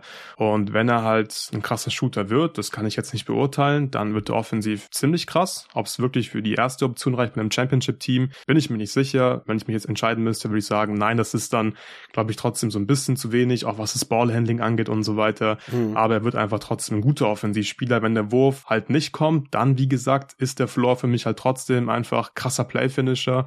Und mit der Defense ist das dann immer noch ein super, super Spieler mit ganz viel Impact. Ja, also ich glaube, der Easy Fix ähm, hinsichtlich einer Effizienzsteigerung wäre halt, dass er diese ganzen self-created Midranger weglässt. Ich glaube schon, dass das Ding ist, deshalb habe ich gerade auch nochmal das Trio genannt mit Trey Jones, der der mit Abstand beste Passer und Playmaker für andere in diesem Kader ist und Devin Vassell, der der beste Komplementärscorer zu Wemby ist. Das ist halt kein Zufall, dass wenn die drei, also dieses Trio, egal wer da mit auf dem Feld steht, das funktioniert in der Regel. Deshalb kommen sie halt am Ende auf ein Offensivrating von 122,4 in zwar einer kleinen Sample Size bislang, aber das kann schon funktionieren. Das ist gar kein Thema. Ja. Also ich glaube auch da eben, dass der Easy Fix, wie du auch gesagt hast, und ein bisschen so an dem X's liegt. Äh, wir sehen ja immer mal wieder auch, dass die Spurs jetzt so in Hornsets reingehen, wo Wemby aber nicht oben ist an den Elbows selber, sondern in der Corner und dann eben aus diesem Setup heraus ein Flex Screen unten gesetzt kriegt, so dass dann je nachdem, ob die Defense switcht, hat man halt direkt ein Mismatch am Korb, wenn er dann um den Block gegangen ist oder wenn die Defense halt nicht switcht, sondern dann auch irgendwie Miscommunication ist, dass er tatsächlich dann komplett frei ist. Also man versucht da, wenn man ja mal auch auf unorthodoxe Weise in verschiedene Sets einzubinden, einfach um so bestmögliche und verschiedenste Looks für ihn zu kreieren. Und das sehe ich auch total, dass es dieses Jahr das Ziel ist. Das war, deshalb ist er ja auch damals gewechselt zu Metropolitan, wo er ja auch eine ähnliche Usage Rate von knapp 30 Prozent schultern durfte. Da aber in Frankreich mit krassem Teamerfolg, es ging ja bis in die Finals mit, wenn man ja mal als clan Go-To-Guy. Also deshalb glaube ich auch schon, klar, Frankreich ist nicht NBA, aber ich sehe schon, wie man auch eine sehr, sehr gute Team-Offense mit, wenn man ja mal schultern kann. Aber solange so dieser, ja, dieses Midrange-Scoring, One-on-One-Scoring und man gerade gute Defenses da auch dazu übergehen, vielleicht nur die Hilfe anzudeuten, kurz zu zeigen, zu stunten, dann wieder zurückzugehen, statt wirklich aggressiv Double Teams zu spielen gegen ihn, weil die kann er schon sezieren mit seinen Pässen. Seine Vision gefällt mir sehr gut. Ich finde sein Playmaking seit knapp 12, 13, 14 Monaten auf einem sehr guten Weg. Also da stimmt die Entwicklung definitiv, was so das Passing betrifft und Playmaking für andere aus so, ja, bereits kreierten Vorteilen, dadurch, dass er, wenn er gedoppelt wurde. Aber jetzt momentan ist ein bisschen das Ding, dass ich mir denke als Defense, okay, wir versuchen ihn einfach one-on-one -on -one zu covern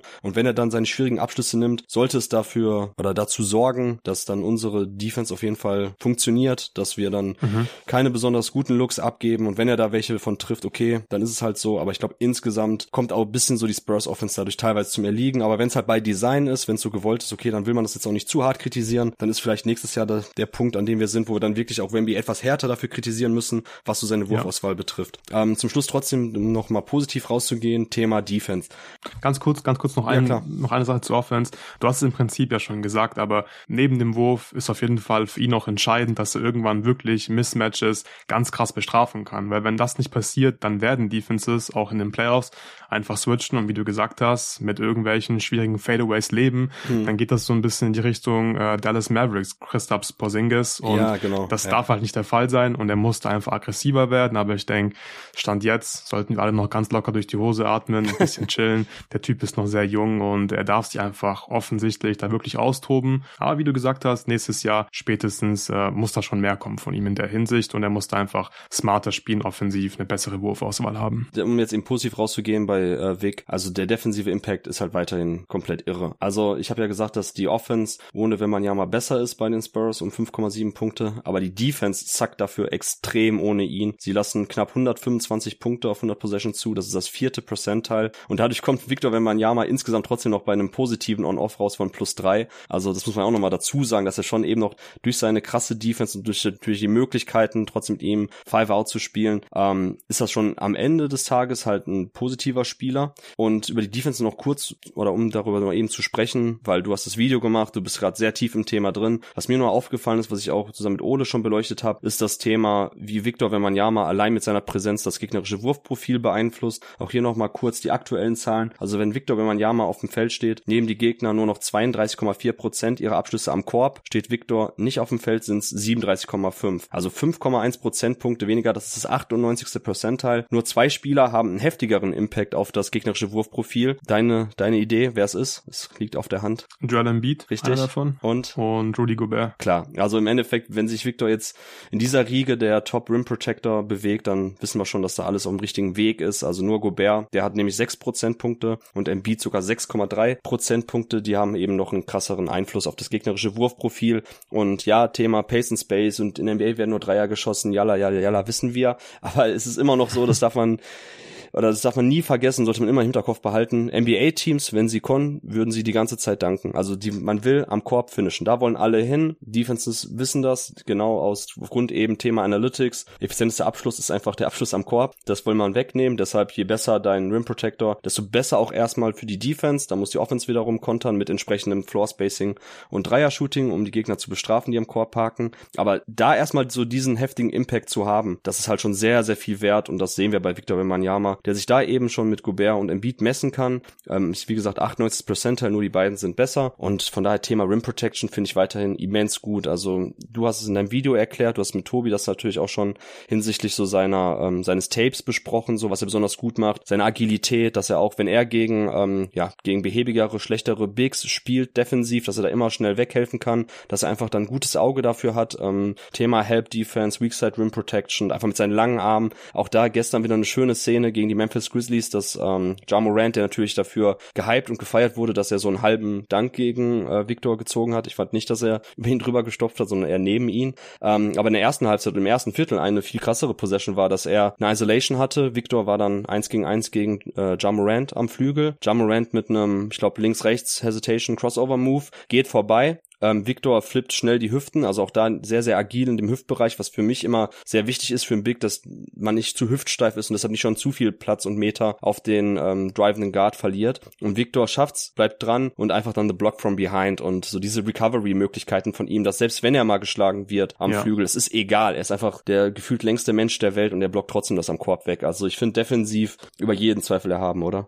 Ja, absolut. Also bei ihm siehst du einfach, der hat äh, mal mindestens Defensive Player of the Year Potenzial. Ähm, nee, er hat nicht Potenzial, er hat das Potenzial dazu, wirklich der beste Verteidiger der Liga zu sein, aber er wird, denke ich, auf jeden Fall dieses Defensive Player of the Year Niveau mindestens erreichen und vielleicht wird es nochmal viel krasser und er wird einfach ganz, ganz klar der beste Verteidiger der Liga und das, was du gerade eben angesprochen hast, äh, mit der Perimeter Defense, das ist schon ziemlich beeindruckend, dass er halt teilweise wirklich vor Spielern bleiben kann und wenn er geschlagen wird, dann kann er einfach recovern, weil niemand ist so lang. Du siehst einfach, Spieler kommen nicht damit klar, sie kommen inzwischen ein bisschen besser damit klar, aber es ist immer noch schwierig, damit klarzukommen, dass wenn Banyama einfach 17 Meter lang ist und einfach dich von vier Meter Entfernung blocken kann. So, das kann sonst eigentlich niemand und ich finde, er ist oft bei seinen Closeouts extrem steif. Da hat er mir gar nicht gefallen. Das war auch so mein größter mhm. Kritikpunkt im Prinzip im Video. Teilweise, also wirklich, wie so ein Baum steht er da und ziehst einfach an ihm vorbei. Manchmal kann er halt trotzdem recovern, weil er einfach so lang ist und ja, diese Präsenz am Ring, das ist natürlich äh, krass. Die Gegner haben Angst, gegen ihn zu finishen und genau das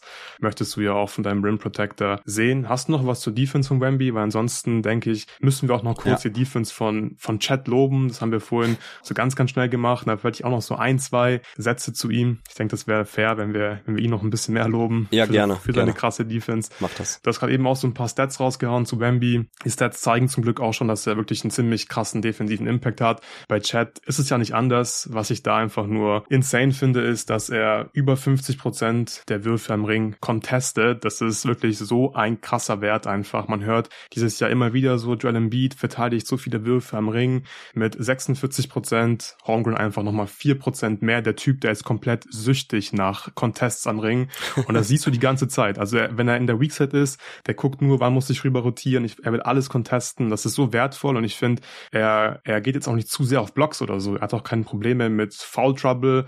Seine Foul Rate ist im 56. Percentile. Das passt absolut und er geht auch immer sehr sauber hoch, hat ein super Timing bei seinen Blocks und ich finde, er ist noch viel, viel aggressiver, was dieses Contesten angeht, als Wemby. Wemby durfte ja auch am Anfang neben Zach Collins starten, musste mhm. da irgendwie oft am Perimeter chillen, das fand ich nicht so geil. Jetzt ist er der Starting Center, ist dann auch viel häufiger am Ring, da gehört er auch hin, weil da hat er einfach so einen enormen Impact. Aber unterm Strich sind das, glaube ich, zwei Rim Protector, die wir ja die nächsten Jahre oft besprechen werden, wenn es darum geht, wer die besten Verteidiger der Liga sind. Die sind wirklich extrem talentiert und haben jetzt schon einen enormen Impact auf ihre Defense. Ja, kann ich nichts mehr zu äh, beitragen zu diesem Thema. Das ist, glaube ich, sehr, sehr gut jetzt nochmal beleuchtet, das Thema Defense bei Chat.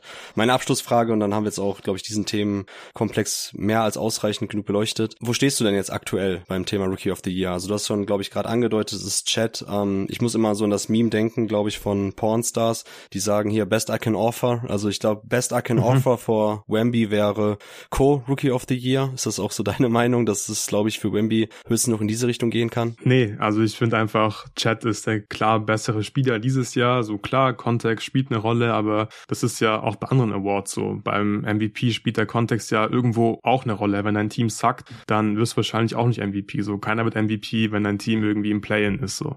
Und ich finde auch hier, Chat überzeugt mich einfach mehr, ist einfach ähm, auch in seiner Rolle deutlich effizienter und ist halt nicht nur ein Play-Finisher, zeigt auch Shot-Creator-Ansätze. Wie gesagt, die Defense von ihm ist krass. Er ist Teil von einer Top-Offense, von einer Top-Defense bei einem Contender und deswegen ist Chat für mich, stand jetzt der klare Rookie of the Year. Okay, okay. Ja, nehme ich gerne mit. Siehst du's?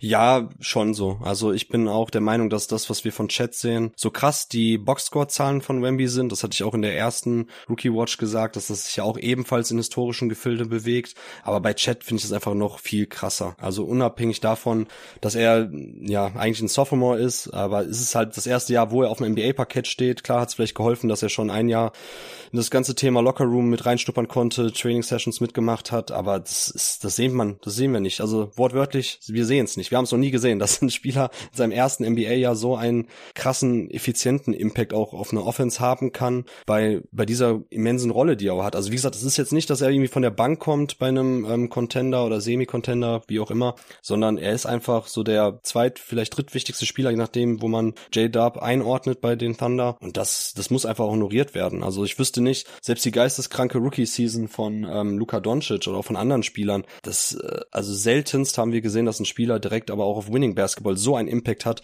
Und das muss man einfach, glaube ich, ein bisschen mehr honorieren, als ja. dann auch die krassen Zahlen von Wemby und auch, dass er jetzt schon sich auf Defensive Player of the Year Niveau eigentlich bewegt. Ja, würde ich genauso unterschreiben. Okay, okay. Ja, dann, glaube ich, haben wir schon echt fast die Hälfte des Pots jetzt da noch mit Victor Wembanyama und Chet Holmgren füllen können. Ups, ja, ja, passiert. Egal. Äh, kommen wir weiter ähm, zu den nächsten Spieler. Und zwar ist es ein Spieler, den, wie gesagt, Ole und ich gar nicht besprochen hatten im ersten Rookie Watch Teil. Und zwar Scoot Henderson, der diesjährige dritte Draft Pick, ähm, schlecht in die Saison gekommen, kann man so sagen. Also die ersten fünf Saisonspiele waren einfach nicht gut. Mittlerweile möchte ich kurz die Zahlen runterrattern. Also kommt jetzt schon auf 23 Partien, deshalb ist die Sample Size auch groß genug, gerade in den letzten Wochen, dass wir dann über ihn sprechen sollten. Scoot Henderson legt 12,4 Punkte pro Partie auf bei einem True Shooting und da kommen wir jetzt auch schon ähnlich wie bei Victor Wembanyama zum ersten Problem, nämlich Thema effizientes Scoring. Sein True Shooting liegt bei 46 Prozent. Ja, das ist schon mal gruselig. Darfst du gleich näher erläutern, wie es dazu kommt. Scoot trotzdem auch ein guter Playmaker, also legt 4,8 Assists auf bei 3,2 Turnover pro Partie. Also das sah am Anfang der Saison auch noch anders aus. Hätte man nicht gedacht, dass er so schnell auf ein positive Assist-Turnover-Ratio kommen wird.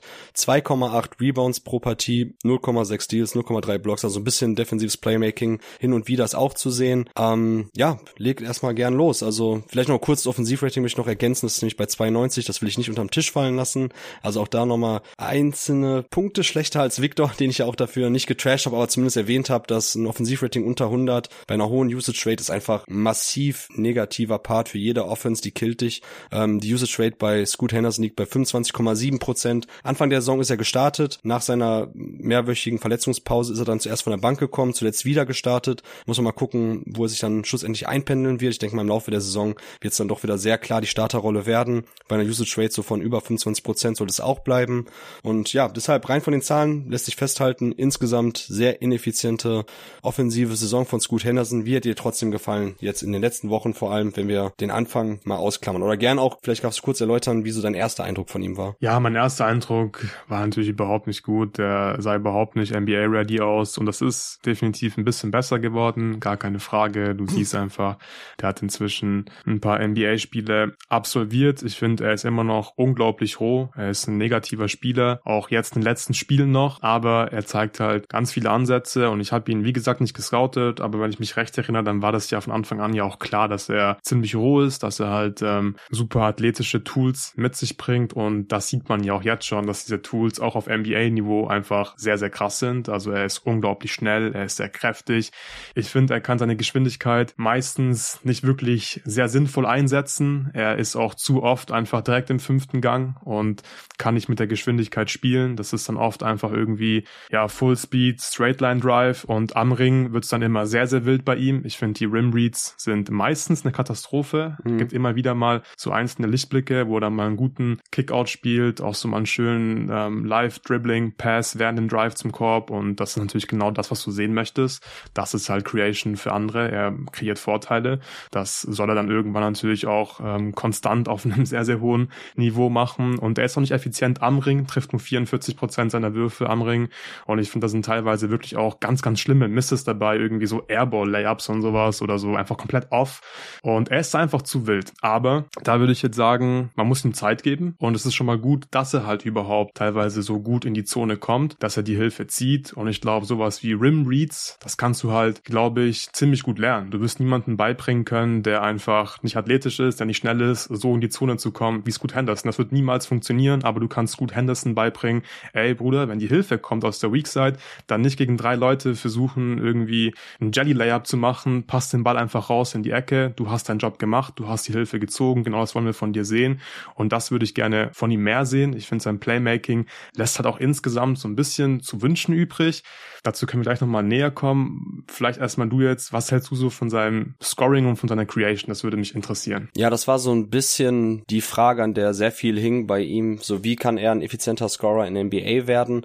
Äh, ich hatte es ja eingangs erwähnt, dass er zwei Jahre in der G-League gespielt hat als 17-Jähriger im ersten Jahr ähm, zusammen mit Dyson Daniels und Jane Hardy. Letztes Jahr dann der klare Star, auch da immer wieder Verletzungsprobleme. Das scheint ihn auch ein bisschen zu begleiten. Also egal, ob es jetzt auch dann die ersten NBA-Wochen waren, wo er dann raus war, aber auch letztes Jahr in der G-League war es, glaube ich, schwierig, auch in einem richtigen Rhythmus und Spielflow reinzukommen für ihn.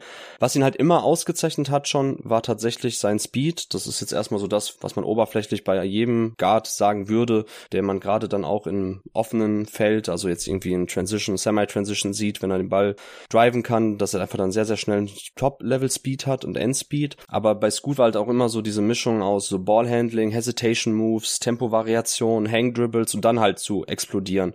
Und er ist halt ein etwas kleinerer Spieler, als man vielleicht denken mag. Also ich finde auch jetzt momentan NBA, das war im ersten G-League ja irgendwie komischerweise noch nicht so für mich der Fall. Ich finde, da hat er auch mehr krasse vertikale Finishes gezeigt. So letztes Jahr beim Scouten fing schon an, dass ich mir dachte, ah, okay, diese 6 foot 2 sind schon, glaube ich, echt. Also er hat zwar eine positive Wingspan, 6'7 oder so, 6'6 um den Dreh, 6'8 vielleicht, schwierig zu sagen. Aber man hat schon gesehen, dass wenn er zum Korb kommt und die Defense dann auf ihn kollabiert, dass er da schon ein Problem hat, gegen ähm, eine lange Help-Defense auch zu finishen, dass ihm mhm. da auch ein bisschen dann so die Möglichkeiten fehlen, dass er dann doch gar nicht so viele krasse Jamorant-artige akrobatische Finishes anbringen kann mit einer guten Effizienz, wie man sonst meinen wollte oder halt vielleicht nach dem ersten Jahr in der G-League noch dachte. Ähm, wo man natürlich ihm auch viel Benefit of the Doubt gegeben hat, weil er halt 17 war, so verdammt jung. Jetzt ist es so in der NBA, da gebe ich dir komplett recht, das Wichtigste ist erstmal irgendwie Paint-Touches zu kreieren, Help-Defenses zu erzwingen und da macht auch Chauncey Billups jetzt in den letzten Wochen eigentlich einen ganz guten Job, wenn es darum geht, ihn in gute Situationen reinzubringen. Er übernimmt ein bisschen Ballvortrag, geht aber auch öfters dann, wenn jetzt Anthony Simons auf dem Feld steht oder Malcolm Brockton in eine Off-Ball-Rolle rein, wo er aber dann nicht irgendwie jetzt ein reiner Floor-Spacer ist, der irgendwie auf Catch-and-Shoot-Dinger warten soll, sondern wo er dann tatsächlich auch irgendwie um Pin-Downs kommt, in Dribble-Handoff-Situationen, also sogenannte Chicago-Plays oder Zoom-Plays, ähm, dass man versucht, ihn eher so aus der Bewegung heraus den Ball zu geben, wo er dann direkt dann auch noch einen Screen kriegt und dann auch wirklich schon so mit bisschen Vorteilen auch noch weiter attackieren kann. Also dass die Defense jetzt noch nicht komplett gesetzt ist, so wie wenn er sonst einfach einen Standard High Pick and Roll laufen müsste, sondern ich finde schon, dass man da jetzt auch in den letzten Wochen gesehen hat, dass man ihm da ein bisschen vorteilhaftere Möglichkeiten gibt zu attackieren. Und das gefällt mir sehr gut. Ich finde es gut, wenn er dann auch den Fuß in die Zone bekommt, Paint Touches kreiert, sehe ich ein bisschen anders als ähm, was du gerade skizziert hast. Ich finde ähm, seine Rim Reads katastrophal, wenn es um sein Finishing geht, aber sein Passing finde ich ja schon ganz gut. Ich glaube nämlich, dass das Problem nicht mal ist, dass gut teilweise die Help Defense zu spät sieht oder da irgendwie Sachen verpennt und einfache Reads gar nicht macht, weil tatsächlich ist, du ziehst zum Korb, Weak Side Help kommt, das ist so der einfachste Read, den man fast machen kann. Mhm. Ich glaube eher, dass das Problem ist und ich will nicht zu weit ausholen, aber wir hatten für, ah, ich glaube schon jetzt paar Monate her, ein halbes Jahr, für Gut Next Magazine hatten wir das Thema ähm, bei der in der Blink-Ausgabe Decision Making, Entscheidungsfindung. Und da hatte ich ein Interview mit äh, Joe Hübner gemacht, ehemaliger Kollege von der Five, der jetzt in Ehing ähm, Coach ist, also auch professionell Basketballtrainer ist und Lehrer. Und da haben wir auch über das Thema Decision Making gesprochen, wie man das jungen Spielern beibringt. Und ähm, Joe hat mir eine interessante Sache erzählt, dass er meint, so man sieht halt immer bei jüngeren Spielern, womit die strugglen, wenn es um Decision Making geht, sobald die ein Level höher kommen, egal das jetzt dann ähm, JBBL, NBBL ist oder dann Pro A und BBL oder was auch immer oder in unserem Fall dann, keine Ahnung, AAU, NCAA, NBA.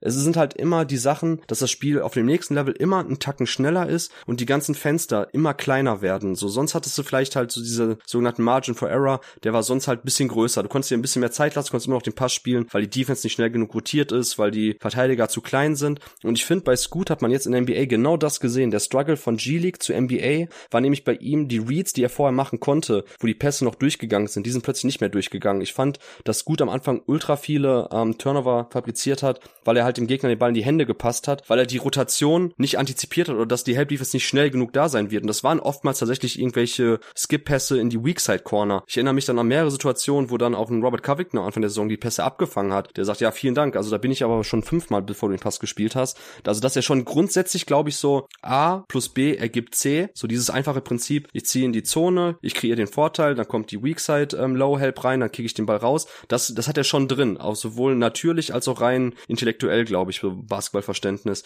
Aber das Problem war bei ihm, glaube ich, womit er sehr, sehr krass zu kämpfen hatte, Scoot Henderson, war das Spieltempo. Dass die ganzen Passfenster enger geworden sind, dass die Help Defense schneller da war, egal ob es jetzt dann um die ähm, Passing Lanes geht oder generell um seine eigenen Abschlüsse am Ring, wo die Help Defense schon da war. Und das hat so sowohl seine Playmaking-Effizienz, also sprich Assist-Turnover-Ratio, als auch seine Scoring-Effizienz unfassbar nach unten gezogen. Was wir jetzt momentan eher sehen, Playmaking finde ich geht in die komplett richtige Richtung. Er hat jetzt ein bisschen besser drin, welche Pässe er machen kann. Thema Advantage Creation of the Dribble bleibt bei ihm intakt, also er kann immer noch, gerade wenn es um ähm, Screening-Actions geht, wenn er um Blöcke kommt, immer noch in die Zone ziehen nach Belieben. Da reicht mir auch dann so sein Antritt, seine Dynamik. Das ist wirklich, selbst wenn es nicht komplett Russell Westbrook Jump Rant-like ist, dann ist es halt nur eine halbe Etage tiefer anzusiedeln und das reicht immer noch, um Vorteile konstant zu kreieren. Und für mich ist eher das Problem, da würde ich den Ball jetzt auch nochmal zurückspielen, ist tatsächlich eher so, ja, die fehlende Länge und sein Finishing am Korb, das merkt man schon. Also da bin ich ganz bei dir. Das sind teilweise wirklich wilde Finishes, wo man sich fragt, okay, fehlt ihm da der Touch? So, das wäre ja der Punkt auch Thema ähm, Shooting-Projektion bei ihm. So, er hat sehr, sehr viele Midranger damals genommen in der G-League, ähm, ist ein guter Pull-Up-Shooter aus der Midrange gewesen. Dreier immer schon shaky, inkonstant gewesen da als Werfer und Freiwurfquote immer eigentlich in Ordnung. Das ist jetzt aber so ein bisschen die Frage, okay, wie gut ist sein Touch wirklich? So, ist das im Between-Game für die NBA gut genug, wenn die Gegner ständig gegen ihn droppen, dann irgendwann mal als Pick-and-Roll-Ballhändler, kann er dann auch tatsächlich nicht nur seine Pull-Up-Würfel nehmen, sondern vielleicht trotzdem noch versuchen, zum Korb zu ziehen, dann irgendwelche Teardrops, Floater anzubringen.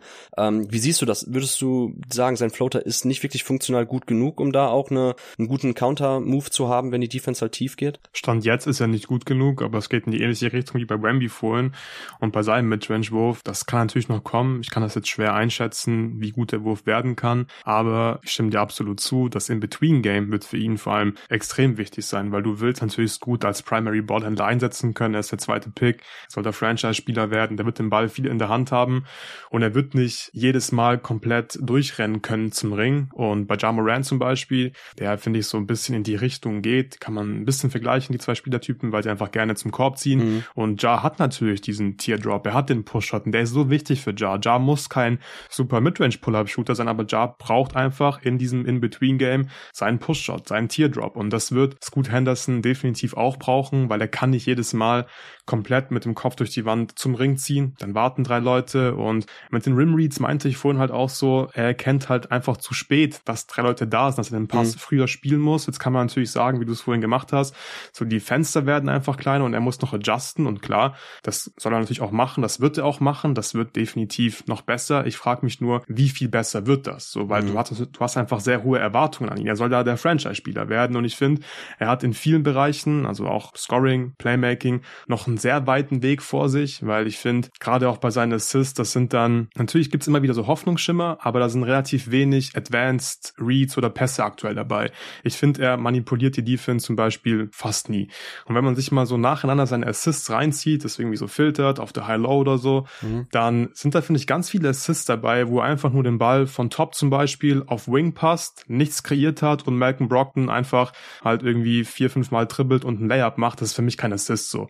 Ich finde, der spielt wirklich ziemlich wenig Assists, wo er ja was, was wirklich Wertvolles für seine Mitspieler kreiert hat und da muss einfach noch viel, viel mehr kommen. Aber das hatte ich ja ganz am Anfang auch schon gesagt. Durch diese athletischen Tools, glaube ich, kann er einfach diese Vorteile Paint Touches kreieren und Reads kannst du halt lernen. Deswegen würde ich jetzt nicht sagen, nach den ersten paar Wochen, ah, die Quoten sind scheiße bei ihm und er macht viele Turnover, er macht viele Fehler, aus dem wird auf jeden Fall nichts. Überhaupt nicht. Aus dem kann noch einiges werden, aber er muss sich halt ziemlich krass verbessern, weil er noch sehr roh ist. Okay, okay. Und wo würdest du dich jetzt schlussendlich einordnen beim Thema Scoot Henderson? Skeptiker, ähm, Optimist, irgendwo dazwischen? Mhm. Skeptiker stand jetzt, weil das ist, glaube ich, eh nicht so mein, mein Favorite ähm, Spielertyp. So diese athletischen Wings, die halt in erster Linie wirklich über ihre Athletik kommen und wo das Playmaking so ein bisschen zu wünschen übrig lässt, wo der Wurf wackelig ist. Ich mag einfach wackelige Shooter nicht. Da musst du halt schon richtig krass sein, wie zum Beispiel Ja Morant. Und selbst bei Ja ist es ja auf dem aller, allerhöchsten Niveau, also Conference Finals, Finals wahrscheinlich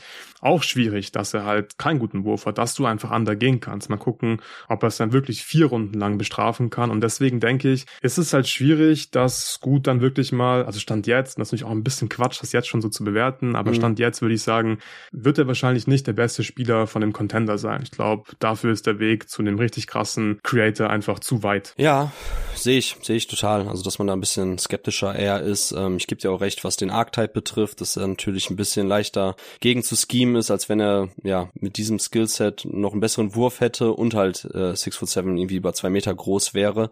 Das gerade das Finishing macht mir gerade ein bisschen Sorgen. Da frage ich schon, wie funktional die Athletik ist. Ich meine, wenn die Halle leer ist und er paar ähm, Dunks ohne ohne Gegner ziehen kann, dann sieht's immer krass aus. Aber auf dem Basketballfeld mit einer NBA-Defense, die zeitgleich da ist, fand ich das jetzt schon ein bisschen schwieriger. Aber es gab auf jeden Fall auch gute Lichtblicke. Also ich denke an die Partie gegen die ähm, San Antonio Spurs und Sacramento Kings jetzt in der letzten Woche. Mhm. In beiden Partien hat man schon gesehen, es war jetzt auch kein Zufall, dass er in beiden dann elf Assists auflegte. Klar, da waren auch Rajon Rondo Assists dabei. Also die, wo er quasi selber eigentlich keinen Vorteil kreiert, weder durch den Pass noch durch den Drive und dann Kickout, sondern einfach nur den Ball bewegt. Ähm, und auch da jetzt nicht irgendwas advanced gesehen hat und jemand freigepasst hat, sondern einfach nur den Ball bewegt.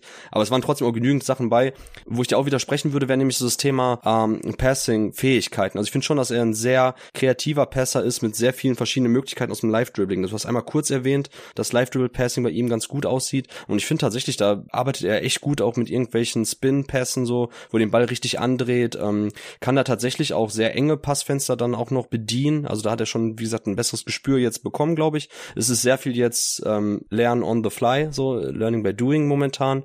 Aber es sieht ja trotzdem schon ganz gut aus und geht in die richtige Richtung. Ich glaube, dass wir auch bei Scoot Henderson so im Februar, März herum schon wesentlich schlauer sind, wenn wir dann auch eine größere Sample Size haben, in welche Richtung sich das bei ihm dann schlussendlich jetzt entwickeln wird für die Rookie Season. Aber ich glaube, nach einem sehr, sehr katastrophalen Saisonstart war es jetzt in den letzten zwei, drei Wochen schon wirklich besser und es gab dann auch mehr Lichtblicke, als man vielleicht als großer Skeptiker nach dem Saisonstart glauben durfte. Ja, ich würde ganz gern die Brücke schlagen zu Dua Breathe, seinen Teamkollegen, den 27-jährigen Rookie. Mag ich ja immer, wenn Rookies so, die, die, die Bernard James Rookies, die älteren Jungs werden sich vielleicht nur erinnern, was ist ältere, so lange ist auch noch nicht her. Ich glaube, ähm, 2013 war er bei den Mavs gedraftet. Bernard James war, glaube ich, irgendwie in der Army oder Navy oder so und war dann auch ein 26-jähriger Drafty, bis heute, glaube ich, der älteste gedraftete Spieler.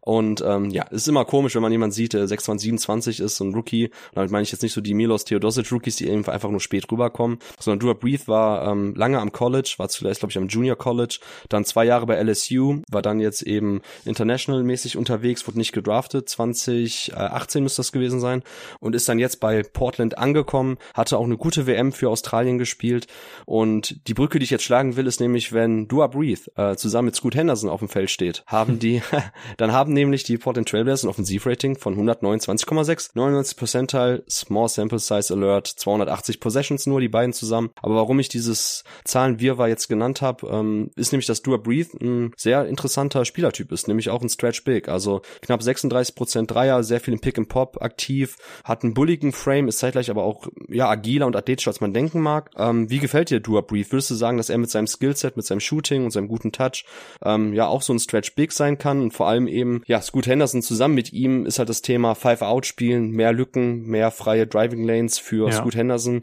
So wie gefällt dir Dua Breathe bei ähm, bei den Portland Trailblazers? Ja, äh, wir haben jetzt schon sehr viel über Archetypes gesprochen und du hast gerade eben auch schon wieder angeschnitten, so er ist ein Stretch Big und deswegen bringt er direkt irgendwie einen Wert mit. Du kannst halt immer einen Stretch Big gebrauchen, mit dem du ein bisschen Pick and Pop spielen kannst und er kann auch mal am Korb finishen. Er ist jetzt kein Lob Threat, er hat nur sechs Dunks in der Saison bislang gehabt, aber er kann schon mal irgendwie, äh, wenn er bedient wird, einen Korbleger da unten machen, aber er kann halt vor allem poppen und das macht ihn halt spannend und er nimmt halt wirklich extrem viele Dreier. Er nimmt zehn Dreier pro 75 Possessions, das ist ein extrem hohes Volumen, nicht nur für Center, sondern generell für jeden NBA-Spieler. Er trifft aktuell 36 Prozent von seinen Dreiern und für mich ist einfach die Frage, wie real ist das Shooting? Er wird noch nicht immer von Gegnern respektiert, finde ich. Also gerade die Kings hatten einige Aktionen, wo, wo Reeve irgendwie poppt, oben an der Birne ist, den Ball bekommt und Darren Fox zum Beispiel nur stuntet und nicht committed, nach dem Motto, ja, okay, soll lieber Reeve werfen, ich helfe jetzt nicht von Spieler X weg, von Malcolm Brockton oder so. Und er trifft, stand jetzt, 34 Prozent seiner Above-the-Break-Dreier. Das ist dann gar nicht mehr so geil. Er trifft halt 46 Prozent seiner Eckendreier und für mich ist einfach die Frage so, wie real ist dieses Shooting? Wenn der Typ halt wirklich, keine Ahnung, konstant 36, 37, 38 Prozent bei diesem Volumen dir reinknallen kann, dann ist das für mich definitiv ein, ein Backup-Big. Dann kannst du den auf jeden Fall gut benutzen. Free Throw Percentage 92 Prozent. Das macht natürlich Hoffnung. Das ist ja immer so ein guter Indikator für Touch und solche Geschichten. Und für mich hängt bei ihm offensiv wirklich alles vom Wurf ab, weil der Rest ist nicht gut genug offensiv auf NBA-Niveau. Er ist ein guter Offensiv-Rebounder, spielt mit sehr viel Energie, aber das hatte ich gerade eben schon angeschnitten. Er ist kein Lob-Threat, er ist kein krasser Finisher und deswegen muss er halt poppen und die Dreier reinknallen. Okay, kleiner Insider-Witz an der Stelle. Ist er der etwas bessere Isaiah Stewart? Das ist jetzt Isaiah Stewarts Lander. Natürlich nicht. Muss mal wieder hier die Quote checken von Isaiah Stewart. Das läuft dieses Jahr ja auch sehr gut bei ihm. Keine Victory Lab jetzt hier live im Pod. Was trifft er aktuell? 40,2 Prozent. Ich habe immer ein, an ihn geglaubt. Weiterwerfen. Ja, yeah, keep going, Isaiah Stewart. Du machst dein Ding. Nein, also bei Dua Brief, weshalb ich das gesagt habe, weil ich finde, ähm, stimmt zwar, dass die Defenses noch nicht drauf richtig reagieren, aber du hast dann halt im Pick and Pop eben die Möglichkeit mit ihm ähm, gewisse defensive Schemes und Taktiken zu kontern und vor allem, wenn du ihn dann erstmal irgendwo in der Corner parkst, dann merkt man trotzdem schon, dass es was anderes ist vom Spacing, als wenn jetzt Moses Brown da irgendwo rumturnt. Es kommt auch oder nicht von Nurkic oder so. nee, nee, nee, das ist kein Nurkic Slender. Das ist jetzt dann die Retourkutsche für für Isaiah Stewart Slender gewesen. ähm, nee, noch zum Schluss bei Dua Breathe, äh, weil es halt ganz ulkig aussieht. Also er ist halt der bislang positivste Spieler bei den Blazers. Also mit ihm auf dem Feld haben die Portland Trail Blazers ein On-Court Rating von plus 11,5 laut BK Ref. Sein On-Off liegt bei plus 22,4. Also hat jetzt auch nur knapp mehr als ja 305 Minuten, also bisschen bisschen mehr als 300 Minuten gespielt. Das ist noch nicht die Welt. Aber man hat schon bei der WM gesehen für Australien, fand ich, ähm, dass er grundsätzlich halt ein williger Shooter ist. Das hast du auch angesprochen, das Volumen. Das macht ja schon mal irgendwann ein bisschen mehr mit der Defense, als wenn du jetzt, keine Ahnung, alle zwei Spiele mal einen Dreier nimmst und dann am Ende des Tages 50 Prozent getroffen hast. Aber ja, und 10 von 20, ja wow. Das ist kein effektives Floor Spacing dann. Und von daher sehe ich bei Dua Brief schon die Möglichkeit, dass er da einen positiven Beitrag leisten kann. Five Out mit ihm. Und ich finde auch sein Face-Up-Spiel und auch, dass er dann tatsächlich auch Gegner mal auf the Dribble attackieren kann, schon noch nennenswert. Also das klang jetzt gerade bei dir vielleicht teilweise so, als ob er wirklich gar nichts mit dem Ball in der Hand kann, nur irgendwie noch Lobcatch ist. Also ich finde schon, dass er auch mal ein Closet attackieren kann. Natürlich jetzt nicht gegen die besten Verteidiger der Welt, aber er ist schon etwas agiler und technisch sauberer unterwegs mit Ball in der Hand, als man bei anderen Spielern, die ein bisschen shooten können, glauben wollen würde. Also ich weiß nicht, ja. wie es du siehst, aber ich glaube schon, dass Dua Breathe jetzt mit seinen 27 Jahren jetzt nicht mehr der, der ganz große NBA-Spieler werden wird. Aber ich glaube, dass da tatsächlich ein sehr spannender Rotationsspieler schlummerte. Ja, Ja, ich habe mir schon gedacht, dass du ihn ein bisschen positiver, vor allem offensiv siehst, als ich. Du hast ja gestern noch ein paar witzige Sachen in unsere WhatsApp-Gruppe geschickt. Es ist mir auch aufgefallen, dass er den Ball mal auf den Boden setzen kann, aber unterm Strich würde ich sagen, dass ich das dann teilweise dann insgesamt zu wild finde. So, so ich verträume da jetzt nicht, immer dann die besten Entscheidungen zu treffen. Manchmal verliert er den Ball. Sein Playmaking ist jetzt auch nicht irgendwie super und wie gesagt, für mich ist einfach äh, sein NBA-Skill Dreier bei extrem hohem Volumen überdurchschnittlich gut zu treffen. Dann hat er auf jeden mhm. Fall eine Rolle in der NBA, weil die Defense, die finde ich solide. Er ist sehr aktiv in der Defense. Das ist immer gut, wenn deine Bigs aktiv sind und ich glaube, er kann da ein solider Pick-and-Roll-Verteidiger sein. Natürlich jetzt nicht irgendwie auf Starterniveau, aber als Backup könnte es im Best Case definitiv reichen. Ja, er ist auch eher ein Switch-Defender als ein äh, richtiger Rim-Protector. Also da fehlt ihm dann einfach ähm, ja seine Länge. Also da kann er dann nicht wirklich den Gegner am Scoren hindern. Das, das ist schon noch ein wichtiger Punkt. Da sehen die Zahlen zwar momentan noch ganz gut aus mit ihm auf dem Feld, Defensivrating, aber ich glaube nicht, dass es äh, tatsächlich haltbar ist. Also da sehe ich schon mehr Anknüpfungspunkte für Gegner, ihn zu attackieren, als jetzt ähm, bei manchen anderen Spielern. Am Ring ist er auch nicht gut. Ja. Äh, die Quote der Gegner am Ring ist sehr, sehr hoch. Aber wie gesagt, in Kombination mit seinem Shooting und dann vielleicht eher so High Drop und dann switchen, ähm, wenn es ergibt, dann kann das insgesamt, glaube ich, ja, für 15 Minuten pro Spiel, gerade auch bei etwas schlechteren Teams, dann durchaus reichen. Alright, dann zum Schluss noch kurzer Name Drop und zwar Tumani Kamara, der dritte Rookie. Es gibt ja auch noch Chris Murray, den Zwillingsbruder von Keegan, der bei den Portland Trail spielt, aber momentan noch zu wenig Einsatzzeit sieht. Aber Tumani Kamara, der Second Round Pick, der jetzt im Rahmen des Trades mit den Phoenix Suns zu den Portland Trail gegangen ist vor der Saison, der spielt schon ganz ordentliche Minuten. Also in 31 Partien kam er zum Einsatz für die Portland Trail legt sieben Punkte im Schnitt, 4,8 Rebounds, ein Assist auf. Ähm, ja, seine Scoring-Effizienz sieht ordentlich aus, oder beziehungsweise besser als Good Henderson, wenn das der Vergleichswert sein soll. 50,2% True Shooting, ähm, Offensivrating von 105 bei einer Usage Rate von 13,6, also eher eine kleine Rolle. Bei ihm, ich hatte ihn tatsächlich auch bei den ähm, Sleeper-Kandidaten auf unserem jeden Tag NBA Big Board gehabt, äh, hat College für Dayton gespielt, für Dayton Flyers. Bei ihm war immer so die Frage, ja, athletischer Spieler, athletischer langer Wing, der defensiv einiges machen kann, offensiv gute Cuts bringt, Finishes äh, im Korb schafft. Wie ist es denn wirklich um den Wurf bestellt? So, das war immer der krasse Swing-Skill. Man sieht auch jetzt, dass ähm, ja seine Freiwurfquote knapp unter 70 Prozent, dass er nicht der geborene Shooter ist. Dreierquote auch ein bisschen eingebrochen leider, jetzt nur noch 29,4 Prozent bei 5,43 auf 100 Possessions. Ähm, also ja, so ein richtiger Floor Spacer ist er nicht, eher so ein Energy Wing. Wie siehst du Tumani Kamara? Er macht schon Spaß, weil er halt ganz gut verteidigt, aber die Offense wird wahrscheinlich immer zu schlecht sein, dass er wirklich bei einem guten Team eine Rolle spielen kann. Er verweigert einfach Dreier, das ist sehr offensichtlich bei ihm. Und dann, auch wenn er irgendwie ganz frei ist, dann spielt er irgendwelche Handoffs. Das ist dann vielleicht eine ganz gute Lösung dafür, wenn du halt ein Non-Shooter bist. Und was mir da gefällt, ist, dass er ab und zu mal erfolgreich einen Handoff faked, also eine Keep-Action spielt, dann zum Ring zieht. Und am Ring ist es dann aber auch nicht so richtig geil, was er macht. 59% Quote am Ring. Das ist halt jetzt auch deutlich deutlich unter Ligaschnitt dann. Und was der Offensiv halt dazu noch macht, ist das offensive Brett wirklich brutal gut zu crashen. Aber das ist mir unterm Strich, glaube ich, offensiv viel zu dünn. Also spätestens in den Playoffs wirst du halt sowas von vom Feld spielen können, offensiv, weil er halt da zu wenig bringt und dann wird die gute Defense auch nicht gut genug sein. Aber ich glaube, er kann schon ähm, ein Rotationsspieler sein in der NBA, in der Regular Season, gerade bei schlechteren Teams dann auch wieder oder halt einfach so in gewissen Situationen eingesetzt werden. Also eine NBA-Karriere sehe ich schon, aber jetzt irgendwie Starter oder sowas kann ich mir beim besten Willen nicht vorstellen. Ja, ich glaube, mehr müssen wir zu Tumani Kamara auch nicht mehr sagen. Kommen wir dann zu einem Spieler, der mir sehr, sehr am Herzen liegt, nämlich Brandon Pochimski. Wir gehen zu den Golden State Warriors, also nicht weiter ähm, oder nicht allzu weit entfernt von Oregon Richtung Golden State. Und dort haben wir mit Brandon Pochimski und Tracy Jackson Davis zwei spannende Rookies. Ähm, ich habe ja eingangs gesagt, am Anfang des Pods, dass zwei Lichtblicke in einer sonst eher düsteren Golden State Warriors Saison sind. Also Brandon Pochimski, da musst du mich erstmal abholen ich, mit Blick auf die Uhr müssen wir es nämlich auch kürzer halten und wenn ich jetzt anfange, über Brent Poschimski zu sprechen, dann sprengt das hier jeden Rahmen. Deshalb darfst du eher ein bisschen so erzählen, wieso dein erster Eindruck jetzt von ihm war, ähm, wie du ihn als Spielertypen einschätzt und äh, ich glaube, du kannst ihn ja vorher oder warst auch nur geprimed von meinen Lobhudeleien auf Brent genau. Poschimski Pre-Draft. Also ja. ja. dann gern erzählen, wie du Poschimski siehst. Ja, da hast du wieder mal einen guten Riecher gehabt, weil er überzeugt mich bislang auch wirklich. Er ist ein sehr spannender Spieler. Bei ihm gibt's ja ganz viele verschiedene spannende Aspekte. Zum zum Beispiel sein Offensiv-Rebounding. Was ist denn los mit dem? Also der holt zweieinhalb Offensiv-Rebounds per 75 Possessions. Er bringt einfach extrem viel Energie und ist schon mal cool, dass er einfach ja so extra Possessions erkämpfen kann durch seine Energie, die er da mit sich bringt. Und Er ist auf jeden Fall ein Spieler mit ganz viel, viel for the game. Der Typ kann auf jeden mhm. Fall Pick and Rolls laufen. Der spielt gute Lobs. Der manipuliert die Defense, finde ich auch ein bisschen. Arbeitet da gut mit irgendwelchen Fakes und ist einfach sehr unter Kontrolle bei seinen Pick and Roll Ballhändler Possessions. Er findet Cutter sehr gut, was natürlich gerade im System von den Golden State Warriors sehr wichtig ist. Ich finde, er lernt sehr schnell. Du siehst einfach, der hat eine gute Chemie mit Steph Curry zum Beispiel. Der weiß ganz genau, ja, wenn die Defense jetzt Top Block spielt und hinten niemand ist, dann geht Steph Curry Backdoor und Posimski, der wird den Pass spielen, gar keine Frage. Er ist ein bisschen anfällig für Turnover. Ich finde, gerade in Transition ähm, packt er manchmal ein bisschen zu viel Soße auf seine Pässe, dann will er ein bisschen zu viel. Mhm. Aber er ist insgesamt auf jeden Fall ein guter, ein guter Passer, ein guter Playmaker. Ich finde seine Rim Reads generell gut. Ich finde, er kommt auch ganz gut zum Ring.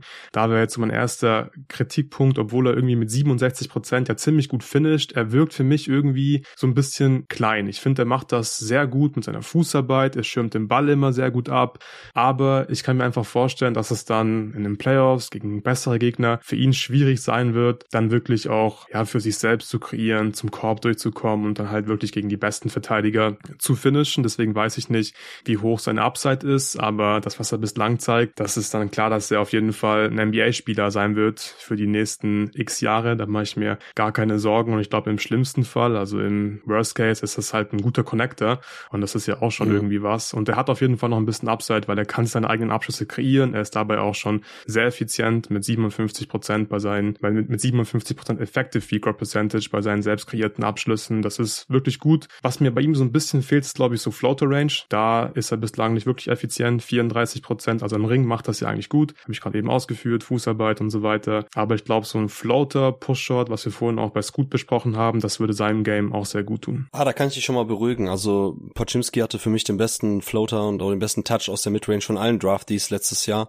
Also das war bei Santa Clara, wo er gespielt hat, so augenscheinlich, dass er wirklich da unfassbar mhm. krass talentiert ist. Also er hat auch echt sehr, sehr weite Teardrops und Floater genommen und das war alles butterweich und das spiegelt sich ja auch in allen anderen Sachen wieder. Freiwurfquote, Dreierquote und ist so. Ist es vielleicht wegen der Größe dann? Weil das hat mich auch gewundert. Ja. Weil er wirkt ja auch jemand, wie der einfach einen guten Touch hat. Mhm. Was ja auch komisch ist, seine Pull-Ups sind viel besser als seine Catch-and-Shoot-Dreier zum Beispiel. Vielleicht ist es irgendwie auch so ein Ding bei den Floatern, dass er die eigentlich gut kann, aber gerade nur nicht trifft. Oder ist es halt die Size, die ihn da irgendwie zu schaffen macht? Von NBA-Verteidigern. Ja, ja, das ist natürlich das große Thema. Also ich hatte Brandon Pochimski an 13 auf meinem Big Board, ärgere mich dann natürlich für, weil, ja, also ich glaube, das wird mir nicht nochmal passieren. Ich glaube, dieses Jahr für unser jeden Tag NBA Big Board 2024 werde ich auch wirklich komplett Balls out gehen und meine Leute einfach wesentlich höher packen, die ich einfach für sehr, sehr gute Basketballer halt. Aber das war natürlich immer so ein bisschen was im Hinterkopf war. Also ich habe auch, glaube ich, in unserem, auf unserem Big Board geschrieben, was ich auf Steady veröffentlicht habe, ähm, habe ich ja zu jedem Spieler noch mal ein paar Sätze geschrieben. Und ich meine, bei Pochimski habe ich ja sowas geschrieben, wie auch auch ohne überragende Athletik und Powerphysis. So, und das war natürlich das und länger, was jeder irgendwie gesagt hat. So, jeder den Spielen gesehen hat, hat gesagt, so krass, das ist ein NBA-Spieler. Also er wird zwar mit 6'5 gelistet, ich weiß nicht, ob er wirklich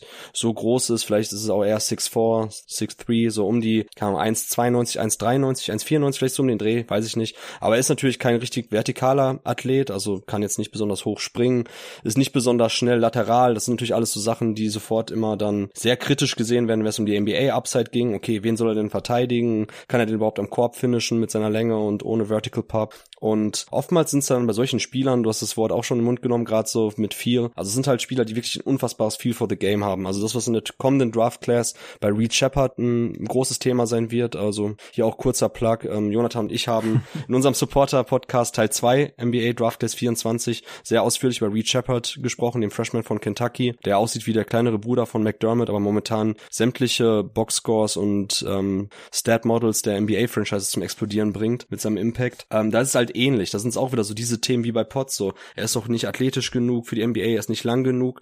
Aber ich glaube, dass es tatsächlich immer Wege gibt und auch zum Thema Rebounding bei Potts Spieler, die einfach ähm, eine hohe Spielintelligenz mitbringen, gutes Spielgefühl mitbringen. Das sind oftmals Spieler, die auch so in sämtlichen Situationen einfach ein gutes Positioning haben. Sei es in der Defense, so klar, es ist auch immer sehr viel Einsatzbereitschaft. Das darf man nicht unterschätzen. Ich glaube, bei Potts gerade beim Rebounding ist einfach sehr viel Wille, so nach dem Ball zu gehen, frühes Antizipieren, gutes Positionsspiel. Und dass er auch etwas kräftiger ist, als man denkt. Ich finde, er hat eine ganz gute Durchsetzungskraft und was so, so das Thema Pull-Up-Shooting und Floater betrifft, ich glaube schon, dass es grundsätzlich auch ähnlich wie bei Scoot, wo ich das angebracht habe, bei vielen Spielern ist es dann vielleicht sich erstmal so das Thema Spielgeschwindigkeit in der NBA. Potts hat damit weniger ein Problem, weil er auch ein unfassbar schon am College unfassbar schneller Decision Maker war, der schnelle Entscheidung mit dem Ball in der Hand trifft, sich schnell vom Ball wieder trennen kann, schnelle Quick Ahead Pässe spielen kann und deshalb ist das für ihn vielleicht eher weniger ein Problem, aber man merkt schon zumindest bei manchen Abschlüssen, dass er sich dann doch mit der Länge etwas schwerer tut, aber der Mann ist auch erst 20 Jahre alt, also ich glaube auch, dass bei vielen Spielern unterschätzt man dann so etwas die Upside, weil man denkt, ah ja, das ist halt NBA ready, ne, was man oft liest, ja, das,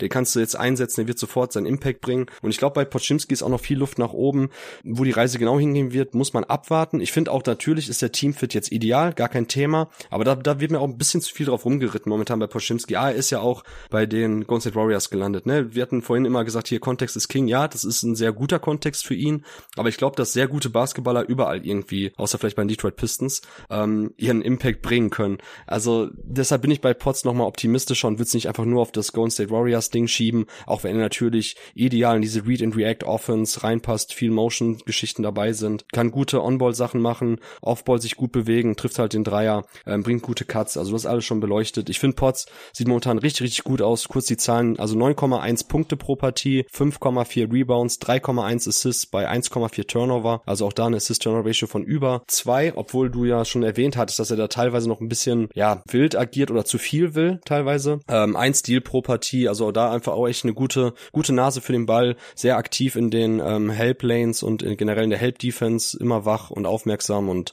geht da aggressiv dann auch auf den Ball. Gefällt mir sehr sehr gut. Einer der wenigen Lichtblicke eben bei den Warriors, die ja dann doch sehr stark strugglen. Spiegelt sich auch in den On-Off-Zahlen bei ihm wieder, also mit ihm auf dem Feld. 622 Minuten laut Clean the Glass, plus 7,6 und auch sein On-Off liegt mit plus 10,9 im 90. Percentile. Also die Warriors sind einfach besser mit Poczimski auf dem Feld als ohne ihn.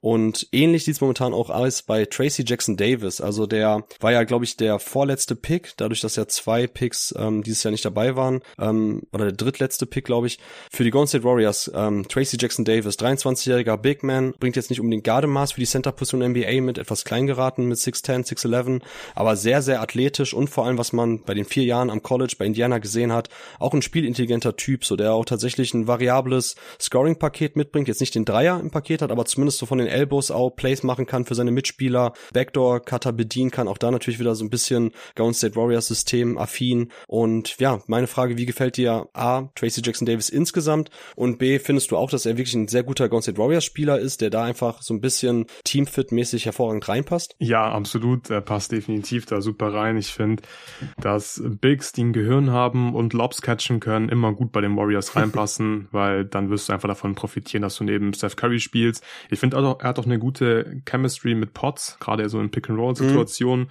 Was sie ja gerne machen, ist ein Handoff laufen, dann die Weakside-Ecke frei machen, während das Handoff gelaufen wird und dann kann Jackson Davis zum Korb rollen und Potts kann diese Lobs dann, wie gesagt, echt gut spielen. Das hat man schon das ein oder andere Mal gesehen dieses Jahr bei den Warriors und er hat auf jeden Fall Impact. Also per 75 Possessions, da füllt er den Boxscore auf jeden Fall ziemlich gut. 17 Punkte pro Partie, wie gesagt, per 75 Possessions. So ein NBA-Spieler, der einfach startet, der viele Minuten bekommt, so 34, 35 Minuten, der spielt im Schnitt dann so ungefähr 75 Possessions. Er holt auch noch fünf Offensiv-Rebounds, zweieinhalb Assists, zwei Blocks, sehr effizient mit 65% True Shooting. Ich finde, er ist ein sehr guter Play-Finisher, deswegen können gerade die Warriors ihn sehr gut gebrauchen, weil das fehlt ihnen halt komplett. Ich mag Looney unheimlich gerne, aber Looney ist alles andere als ein Play-Finisher und ja, Tracy Jackson Davis ist halt ein Lob-Threat und das setzen die Warriors auch sehr gut ein. Ich finde, er adressierte einfach Need bei den Warriors. Er ist auch in der Top 10 bei der Dankrate mit 39 Das hat mich auch nicht überrascht nach dem Tape. Er dankt wirklich immer, wenn er danken kann. Sobald er nicht danken kann, finde ich es ein bisschen schwierig. Also alles, was Non-Dunk ist, ist nicht so gut, finde ich bei ihm. Da struggelt mhm. er ein bisschen zu finishen, aber das ist, glaube ich, okay in der Rolle, weil er meistens halt ja einen Lob bekommt und einfach per Dank finishen kann. Er ist ein sehr guter Offensiv-Rebounder, bringt da auch ähnlich wie Potts einfach sehr viel Energie, diesen Willen. Er will den Rebound holen und dann holt er ihn einfach auch oft. Er kann DH auslaufen. Ich glaube, da ist auch noch ein bisschen mehr drin. Aktuell ist das meistens einfach, er spielt das Handoff und rollt dann sofort zum Korb. Es gibt immer wieder mal so kleinere Flashes als, als Playmaker, dass wenn jemand Backdoor geht, er einen schönen Bounce Pass zum Beispiel spielen kann. Ich glaube, da kann er noch ein bisschen mehr zeigen und auch das passt natürlich natürlich super zu den Warriors. Und defensiv würde ich sagen, dass er für einen Big relativ mobil ist, also kann durchaus mal vor kleineren und schnelleren Spielern bleiben. Er ist ja selbst auch kein, auch kein Riese, kein richtiger äh, Center, also keine Center-Maße für die NBA. Und deswegen ist er für mich auch nicht der beste Rim Protector. Er ist einfach ein bisschen zu klein, finde ich. Und mhm. er verliert gerade im Pick and Roll oft den Big, den er verteidigen muss, aus dem Auge, was dann zu leichten Punkten führt. Und er verteidigt zu ungestüm und aggressiv in den meisten Situationen. Er ist im 11. Percentile bei der Foul Rate. Das ist natürlich äh, nicht gut, fault einfach zu viel, zu aggressiv. Aber insgesamt ist er, jetzt wenn wir mal den Teamkontext ausblenden, für mich definitiv ein Backup-Center in der NBA. Ja, also ich hatte damals, ähm, ich hatte ihn auch wesentlich höher auf meinem Big Board, muss ich sagen. Also ich hatte ihn an 26. Für mich einer der besten Play-Finisher und auch Connector auf der Big-Position. Ich habe nochmal nachgeschaut. Also ist sogar nur 6'9 gelistet. Ich hatte nur im Kopf, dass er nicht ganz so groß ist, aber dachte, wäre zumindest ein bisschen größer. Hatte tatsächlich auch die kürzeste Standing Reach bei der Draft Combine aller Center mit 2,69 Meter nur. Und ich glaube, diese fehlende Länge macht ihn schon defensiv ein bisschen zu schaffen, auch wenn die, die Zahlen da momentan noch gut aussehen mit ihm auf dem Feld.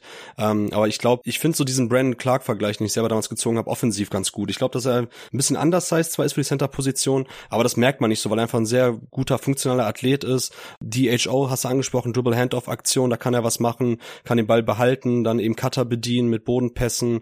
Ist einfach ein sehr variabler Spieler, der einfach nicht nur stumpf irgendwelche Sachen finishen kann nach Lob anspielen, sondern auch ein bisschen den Ball selber am Boden setzen kann, weiterpassen kann und sich dadurch auch sehr gut in die bewegungslastige Offensive der Warriors einfügt. Also auch da ein sehr, sehr guter Pick von Golden State, wo man jetzt momentan sagen muss, ja, alles richtig gemacht mit Potts und Jackson Davis, was den First Round und den Second Round Pick betrifft. Ja, ich mag den Brandon Clark Vergleich auch sehr, aber er hat halt diesen, diesen Floater leider nicht. Wenn er den noch hätte, dann mhm. würde ich mich offensiv auch noch wohler fühlen, weil ich finde, er kann im Prinzip offensiv stand jetzt wirklich nur danken. Alles andere ist dann nicht mehr so eine gute Option für die Team Offense. Yes, yes, genau. Also von daher Brandon Clark Vergleiche verbiete ich mir eigentlich auch in der Regel, aber ein paar Parallelen sehe ich da schon, deshalb kann man das durchaus Auf jeden Fall, ja. Okay, okay. Ja, komm, dann machen wir die nächsten jetzt ein bisschen schneller, weil wir müssen von die Supporter-Frage auch noch unterkriegen. Ähm, Anthony Black wäre jetzt der nächste Spieler auf unserer Liste, der Wing der Orlando Magic. Äh, du hast das Video zu den Orlando Magic gemacht auf unserem YouTube-Kanal, also gerne auschecken. Da hast du die Defense des ähm, ja, Überraschungsteams, vielleicht das Überraschungsteams im Osten seziert. Und Anthony Black ist ein integraler Bestandteil dieser sehr, sehr guten Team-Defense. Vielleicht magst du einmal kurz schon mal erwähnen, was Anthony Black so auszeichnet, warum er jetzt schon als ähm, junger Rookie auch seinen Impact bringen kann und weshalb auch Jamal Mosley ihm sein Vertrauen schenkt. Ja, wir müssen natürlich bei der Defense bei ihm anfangen.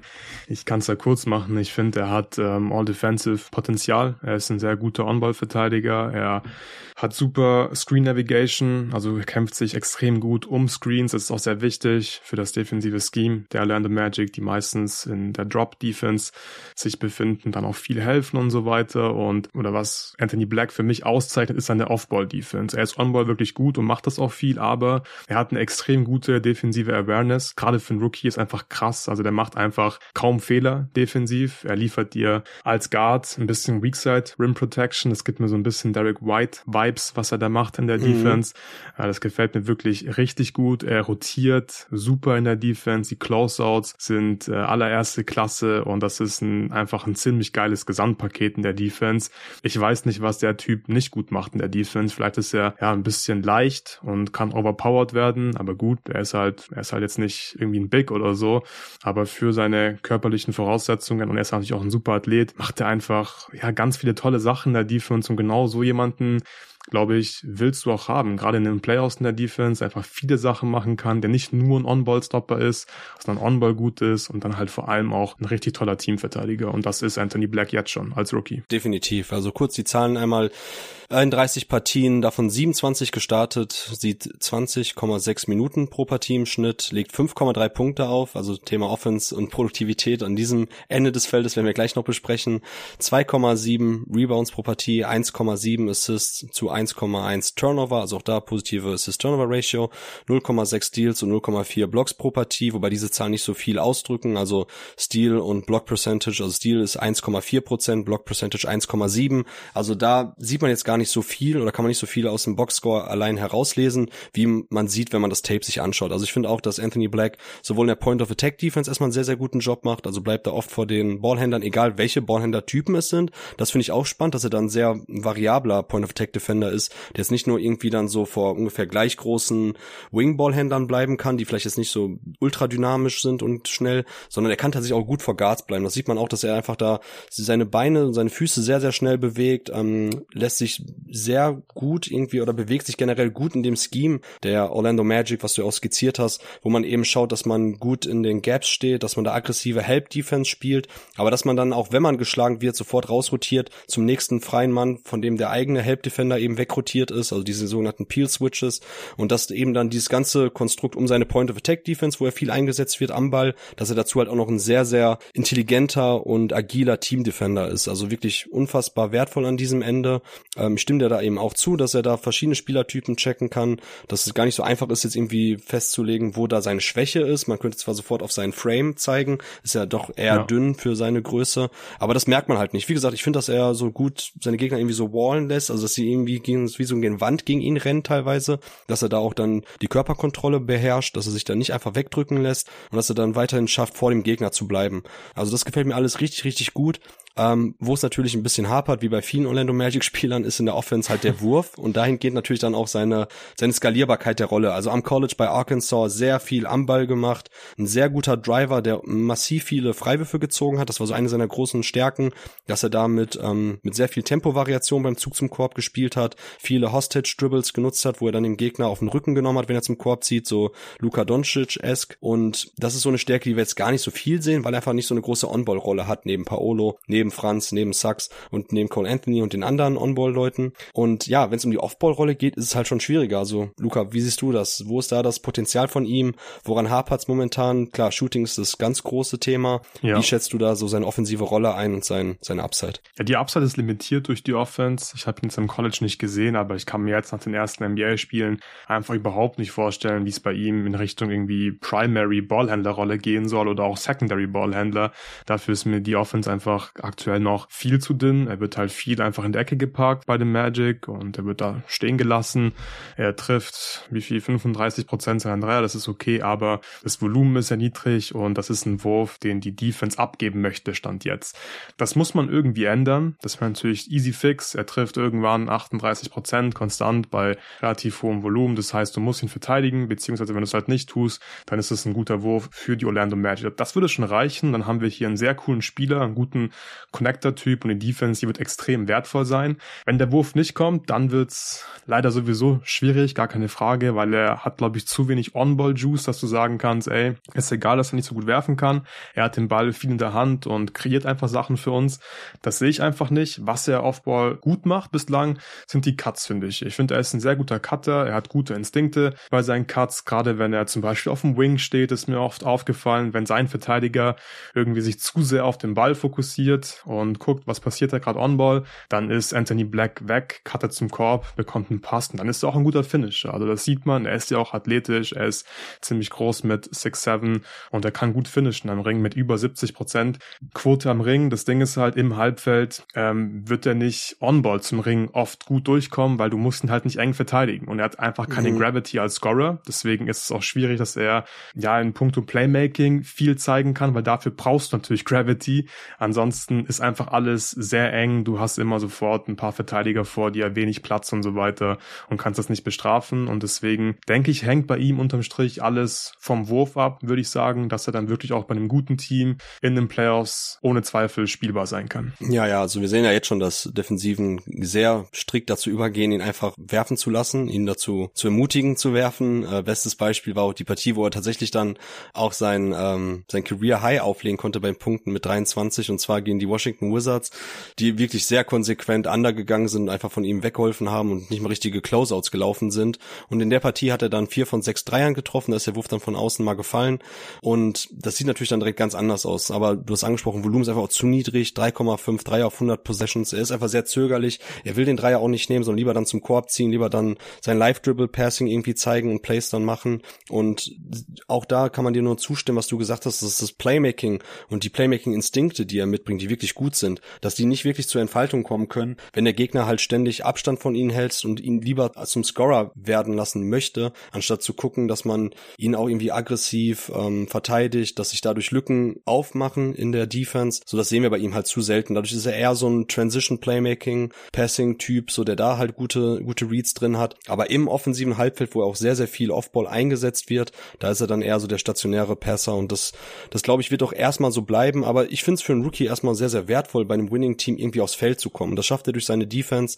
Ähm, er ist nicht in einer Situation, wo das Team jetzt gerade noch irgendwie im Rebuilding-Morast steckt und sagt, okay, tob dich einfach mal aus, guck, was du so kannst, was im Bereich On-Ball-Scoring so möglich ist bei dir, sondern er muss halt gucken, dass er eben jetzt funktioniert in der Team-Offense, dass er seine Stärken defensiv einbringt. Das macht Anthony Black schon sehr, sehr gut. Ich glaube, dass er einfach ein intelligenter Spielertyp ist, ähm, sowohl offensiv als auch defensiv, aber es muss halt früher oder später irgendwie ja mehr im Bereich Shooting kommen. Er muss mehr Willen zeigen zu, zu werfen, weil sonst wird es einfach auf Dauer schwierig und gerade erst in den Playoffs, wenn dann wirklich sehr, sehr konsequent von ihm abweggeholfen wird, wenn man den besten Verteidiger und Help Defender auf ihn absetzt, damit man eben immer von ihm weghelfen kann. Das wird, glaube ich, auch dann die ganze Team Offense der Magic noch ein bisschen mehr zum Erliegen bringen. Ähm, momentan mit ihm auf dem, auf dem Feld läuft's ganz gut, plus 0,3, gerade weil man eben Winning Basketball spielt, ist es schon ganz gut, aber on-off von minus 2,6 laut BK Ref zeigt ja schon, dass grundsätzlich mit anderen Spielern etwas besser läuft, weil die offensiv, egal ob es ein Gary Harris oder Cole Anthony, mehr dazu beitragen können. Okay, ähm, ich habe gerade Rebuilding Morast genannt und die Washington Wizards. Das passt doch dann gut zu unserem nächsten Spieler, den wir kurz besprechen können, und zwar Bilal Kulibali. Einfach nur, weil es so interessant ist, dadurch, dass er so hoch gepickt wurde.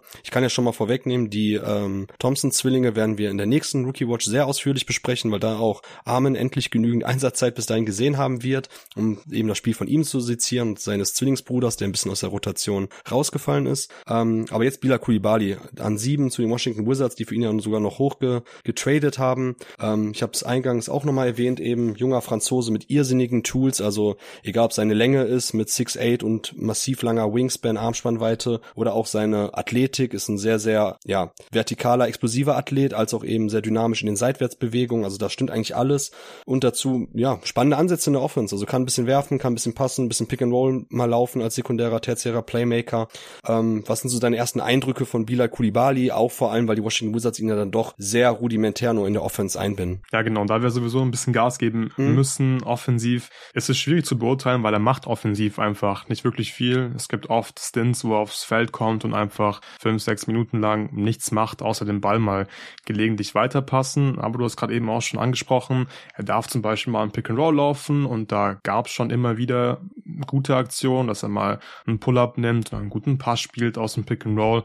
Aber da muss man einfach noch abwarten bei ihm. Er ist, glaube ich, insgesamt offensiv schon noch ziemlich roh, aber hat zum Glück halt schon ein paar spannende Flashes gezeigt. Ich bin gespannt, wo die Reise für ihn hingeht offensiv. Was ihn auszeichnet, ist natürlich die Defense und ich finde, da sieht er schon ziemlich gut aus, ist ein guter On-Ball-Verteidiger, sehr giftig, hat extrem lange Arme, super Athlet und so weiter. Und was mir bei ihm oft sehr positiv auffällt, ist, wie er im Pick and Roll verteidigt, dass er, ja, wenn er von hinten so dann kommt, also der Ballhändler ist um den Screen rumgetribbelt und er war der Pick and Roll On-Ball Verteidiger, dann kann er von hinten immer super contesten, hat auch ein gutes mhm. Timing und kann da einfach sehr viel Stress von hinten machen. Durch seine Länge ist natürlich auch extrem wichtig in der modernen NBA, wo einfach viel Pick and Roll gelaufen wird und ich denke, dass er mal zumindest ein guter Verteidiger wird und wenn offensiv ja irgendwie irgendwas in Richtung Wurf da ist, die Quote ist glaube ich noch nicht real mit über 40 Prozent, Volumen mhm. ist halt sehr niedrig, er wird nicht verteidigt, aber das könnte einfach ein sehr spannender Spieler werden, ja. Ja, genau, also ich glaube offensiv insgesamt, auch wenn es ja, wie gesagt, meistens einfach nur irgendwo in der Ecke geparkt ist und dann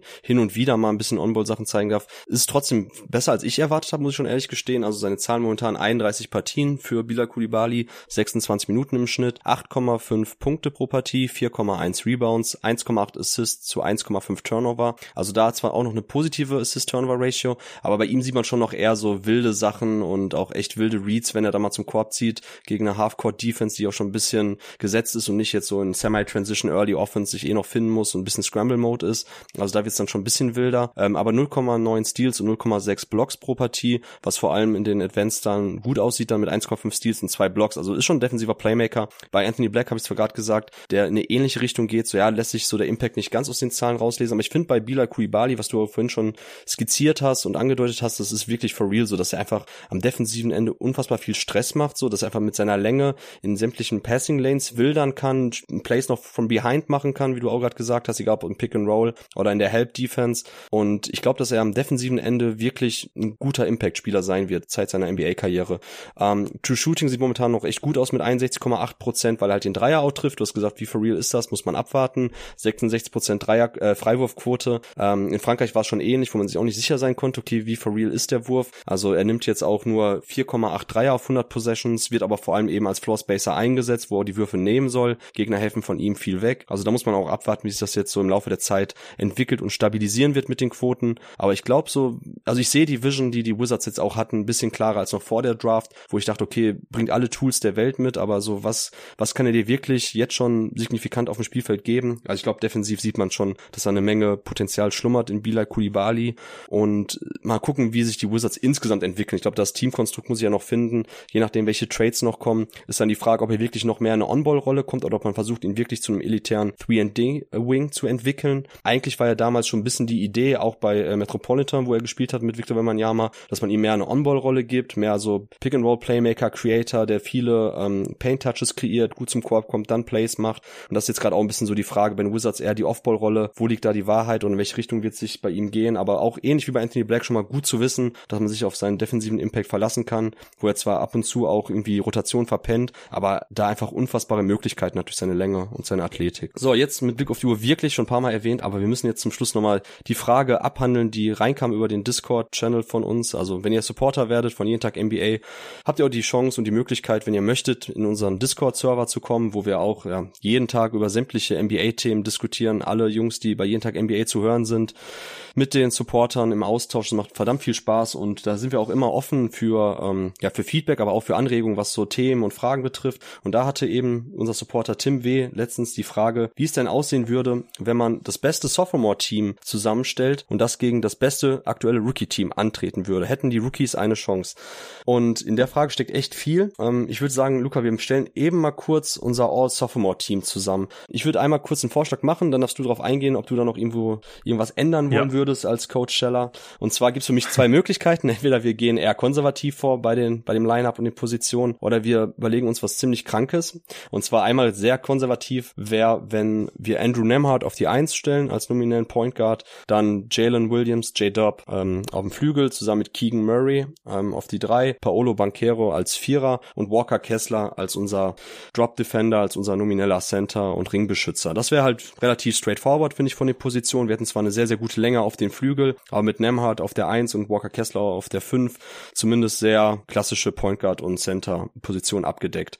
Ähm, was ich aber viel, viel spannender finde, was ich jetzt auch erwähnen wollen würde und auch empfehlen würde, aufs Feld zu schicken gegen das Rookie-Team, wäre ein All-Wing-Line-Up, wo man quasi alles switchen kann, wo man sämtliche Skills abgedeckt hat. Und das wäre dann Dyson Daniels, J-Dub, Keegan Murray, Jabari Smith Jr. und Paolo Banquero. Ich finde nämlich durch die defensiven Fortschritte von Jabari Smith Jr. in dieser Saison auch Paolo Banquero, der als Fünfer jetzt auch in einem Switching-Scheme gezeigt hat, dass er da auch echt einen besseren Impact haben kann, als ich noch letztes Jahr dachte, dass man in diesem Lineup, wo quasi alle Spieler mindestens 6'7 groß sind, eher Richtung 6'8 gehen mit Dyson Daniels sogar, ähm, dass man eigentlich alles switchen kann defensiv, dass es ein bisschen so nach Hampton 5 Golden State Warriors Deluxe Team aussieht, zumindest am defensiven Ende, im All-Switching-Scheme, auch wenn Paolo natürlich kein Draymond Green ist. Aber da könnte ich mir schon vorstellen, dass man mit dieser Länge unfassbar viel machen kann. Dazu hätte man J-Dub und Paolo als nominelle Creator und On-Ball-Playmaker, so dass Dyson Daniels sich wirklich auf den Ballvortrag konzentrieren kann und dann ähnlich wie bei den Pelicans mehr so den stationären, sekundären, tertiären Playmaker, Ballbeweger gibt. Und ich glaube, das wäre ein ziemlich krankes Lineup mit viel Shooting. Also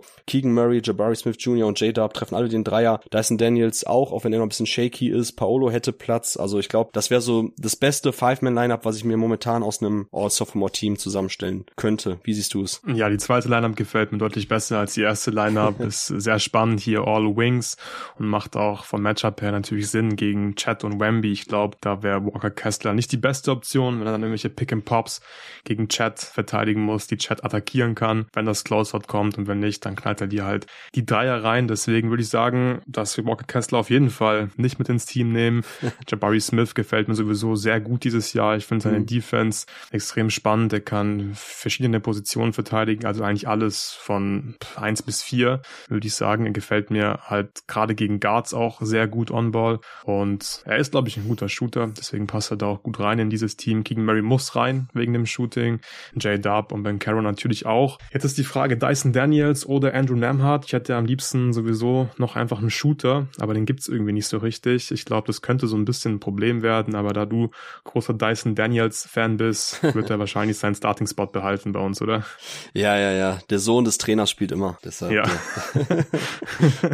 Nur nicht der Bruder des, des Trainers, wie wir ja wissen bei dir. Äh, nee, genau. also ja. Dyson Daniels würde ich einfach jetzt mit reinnehmen. Ich finde das aber echt spannend, das Line-Up und du hast auch einen guten Punkt gesagt. Ich habe es jetzt eher im Vakuum mal vorgestellt, aber natürlich, wenn wir jetzt schon mit Blick auf das Rookie-Team gehen, dann will ich auf jeden Fall sehr viel switchen. Ich will auch direkt eigentlich die ähm, die Bigs vom Gegner aufnehmen, weil das sehen wir ja bei Paolo, ah, sorry, bei ähm, Chad Holmgren, bei Victor. Wir hatten es ähm, eingangs auch, als wir über die beiden gesprochen haben, immer wieder genannt. Die Wurffreudigkeit auch als Trailer in der Early Offense, die ist halt immens. So wenn normalerweise der Big erstmal in der Transition Defense sich zum Korb orientiert, fallen lässt, um erstmal den Korb zu beschützen, was ja richtig ist, dann hast du einfach einen unfassbaren Counter, wenn einfach dein Trailer so ein herausragender Movement-Shooter auch ist, wie Chad oder auch wie Victor, die sehr, sehr gern diese Dreier nehmen. Also da würde ich mir auch wünschen, dass man dann da, glaube ich, tatsächlich eher so sehr mannorientiert verteidigt, viel switcht und deshalb lass ruhig mit dem, mit dem Wing-Line abgehen. Und dann ist die Frage, welches All-Rookie-Team würden wir aufstellen? Dann fang gern mal an. Also was ist deiner Meinung nach, wenn es darum geht, jetzt dieses Sophomore-Team zu schlagen, wie, was wäre ja. das bestmögliche Five-Man-Lineup Stand heute, 4. Januar? Also nicht jetzt in fünf Jahren, nicht in zehn Jahren, sondern heute. Ja, ich finde, wir haben hier mindestens drei Locks in diesem Team. Klar, Chat muss rein, Wemby muss rein. Das wird schon nicht leicht zu verteidigen sein. Für die Gegner, dann muss, finde ich, auch Hamirakis rein. Mhm. Wir brauchen ein bisschen Creation, ein bisschen Ballhandling, geile Fußarbeit, kann gut für sich selbst kreieren. Ist ein Spieler ähnlich wie Potts mit einfach viel vor der Game, sehr reif. Klar, war auch lange im College, ist schon 23 Jahre alt, aber spielt eine richtig starke Rookie-Saison. Der muss für mich auch rein. Wahrscheinlich muss Potts auch in diese Lineup, ist wahrscheinlich auch ein Lock, oder? Ich habe bislang Chat, Vic, Hakes und Podzimski, also ja, von daher Okay, also suchen wir den fünften Starter. Wer bekommt die letzte Rose bei uns jetzt? Welcher sexy Motherfucker hast du da im ja. ja, wir nehmen einfach den hübschesten. Und das wäre? Wer sieht denn noch gut aus? nee, Sp Spaß beiseite. Auch hier hätte ich, glaube ich, noch gerne ein bisschen Shooting. Vertrauen wir Jordan Hawkins? Vertrauen wir seinem Wurf? Wollen wir sein Shooting haben? Oder wollen wir lieber ein bisschen mehr Defense, ein bisschen mehr Länge? Äh, du, was tippst du denn, wen ich hab als fünftes? Fragen wir mal so. Das, man könnte drauf kommen. Oh. Ja, man könnte drauf kommen. Ich weiß nicht. Hast du Anthony Black drin? Nee, oder? Nee, nee, Anthony Black habe ich nicht drin. Nee, ich weiß es nicht. Ich, ich finde es echt schwer, fünfter Starter. Ich habe tatsächlich, ich bin jetzt mit Casey Wallace gegangen. Ah, okay, da hätte ich wirklich drauf kommen müssen. Peinlich, natürlich. Ja. Äh, auch da hat natürlich meine Söhne alle untergebracht mit Wallace, Poczynski, Hardcase, ähm, wo ich mich auch ärgere, habe ich ja auch schon mit Ole gesagt, dass ich ihn nicht viel höher geschoben habe, weil ich schon deutlich positiver bei ihm war als alle anderen Boards, ähm, ihn trotzdem aber auch nur in den 20er hatte. Ähm, ja, Victor und Chad sind sowieso Logs, die musst du einfach nutzen. Defensiv ist das einfach insane, was mit den beiden möglich ist. Ähm, Vic als äh, Roma und Chet als primären Rim, äh, Ringbeschützer. Insane.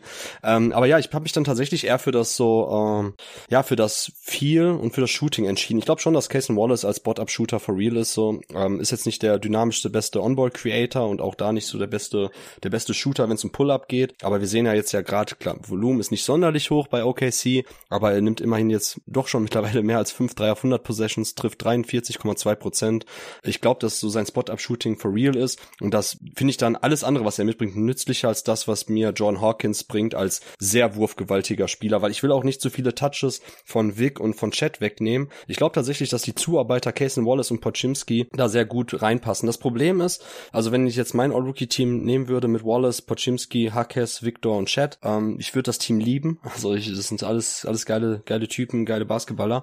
Aber es ist natürlich gegen das All-Wing-Line-Up von dem Sophomore-Team mit Daniels, J-Dub, Keegan, Jabari Smith und Paolo, da fehlt natürlich schon ein bisschen Länge, ne? Also Cason Wallace, positive Wingspan, kann größer verteidigen, als er eigentlich ist. Poschimski, ja, hat einen guten Frame, Bulligkeit lässt sich da nicht so leicht aus dem, aus dem Weg bringen, aber ich glaube, J-Dub frühstückt ihn trotzdem easy ab. Die beiden ja. Santa Clara Absolventen, also das gefällt mir nicht so ganz. Also vielleicht müssten wir deshalb eher schauen, wenn wir dieses... Brent Miller? Ja, das wäre die Frage, weil wir bräuchten wahrscheinlich schon ein bisschen mehr Länge. Also ich glaube, wir müssten uns zwischen ja. Cason Wallace und Brandon Pochimski entscheiden. Von mir aus können wir dann Potts nehmen und dann passt vielleicht Wallace doch nicht so gut, weil wir einfach mehr Länge brauchen. Die beiden zusammen ist, glaube ich, nicht ganz so gut. Da hätte ich jetzt weniger Sorgen, mhm. wenn Andrew Nemhart auf dem Feld stehen würde. Aber gegen All-Switching-Scheme wird es dann schon schwierig. Wer Brandon Miller dein Pick? Dann wäre Brandon Miller definitiv mein Pick. Ja, bei den Hornets natürlich auch nicht die beste Situation. Und auch er ist noch roh, macht viele Fehler, aber ich finde, da sind auch spannende Ansätze dabei. Der Dreier fällt vor allem ziemlich gut und er ist auch On-Ball, ein guter Verteidiger. Nicht in jeder Possession, aber du siehst halt, dass er mit dieser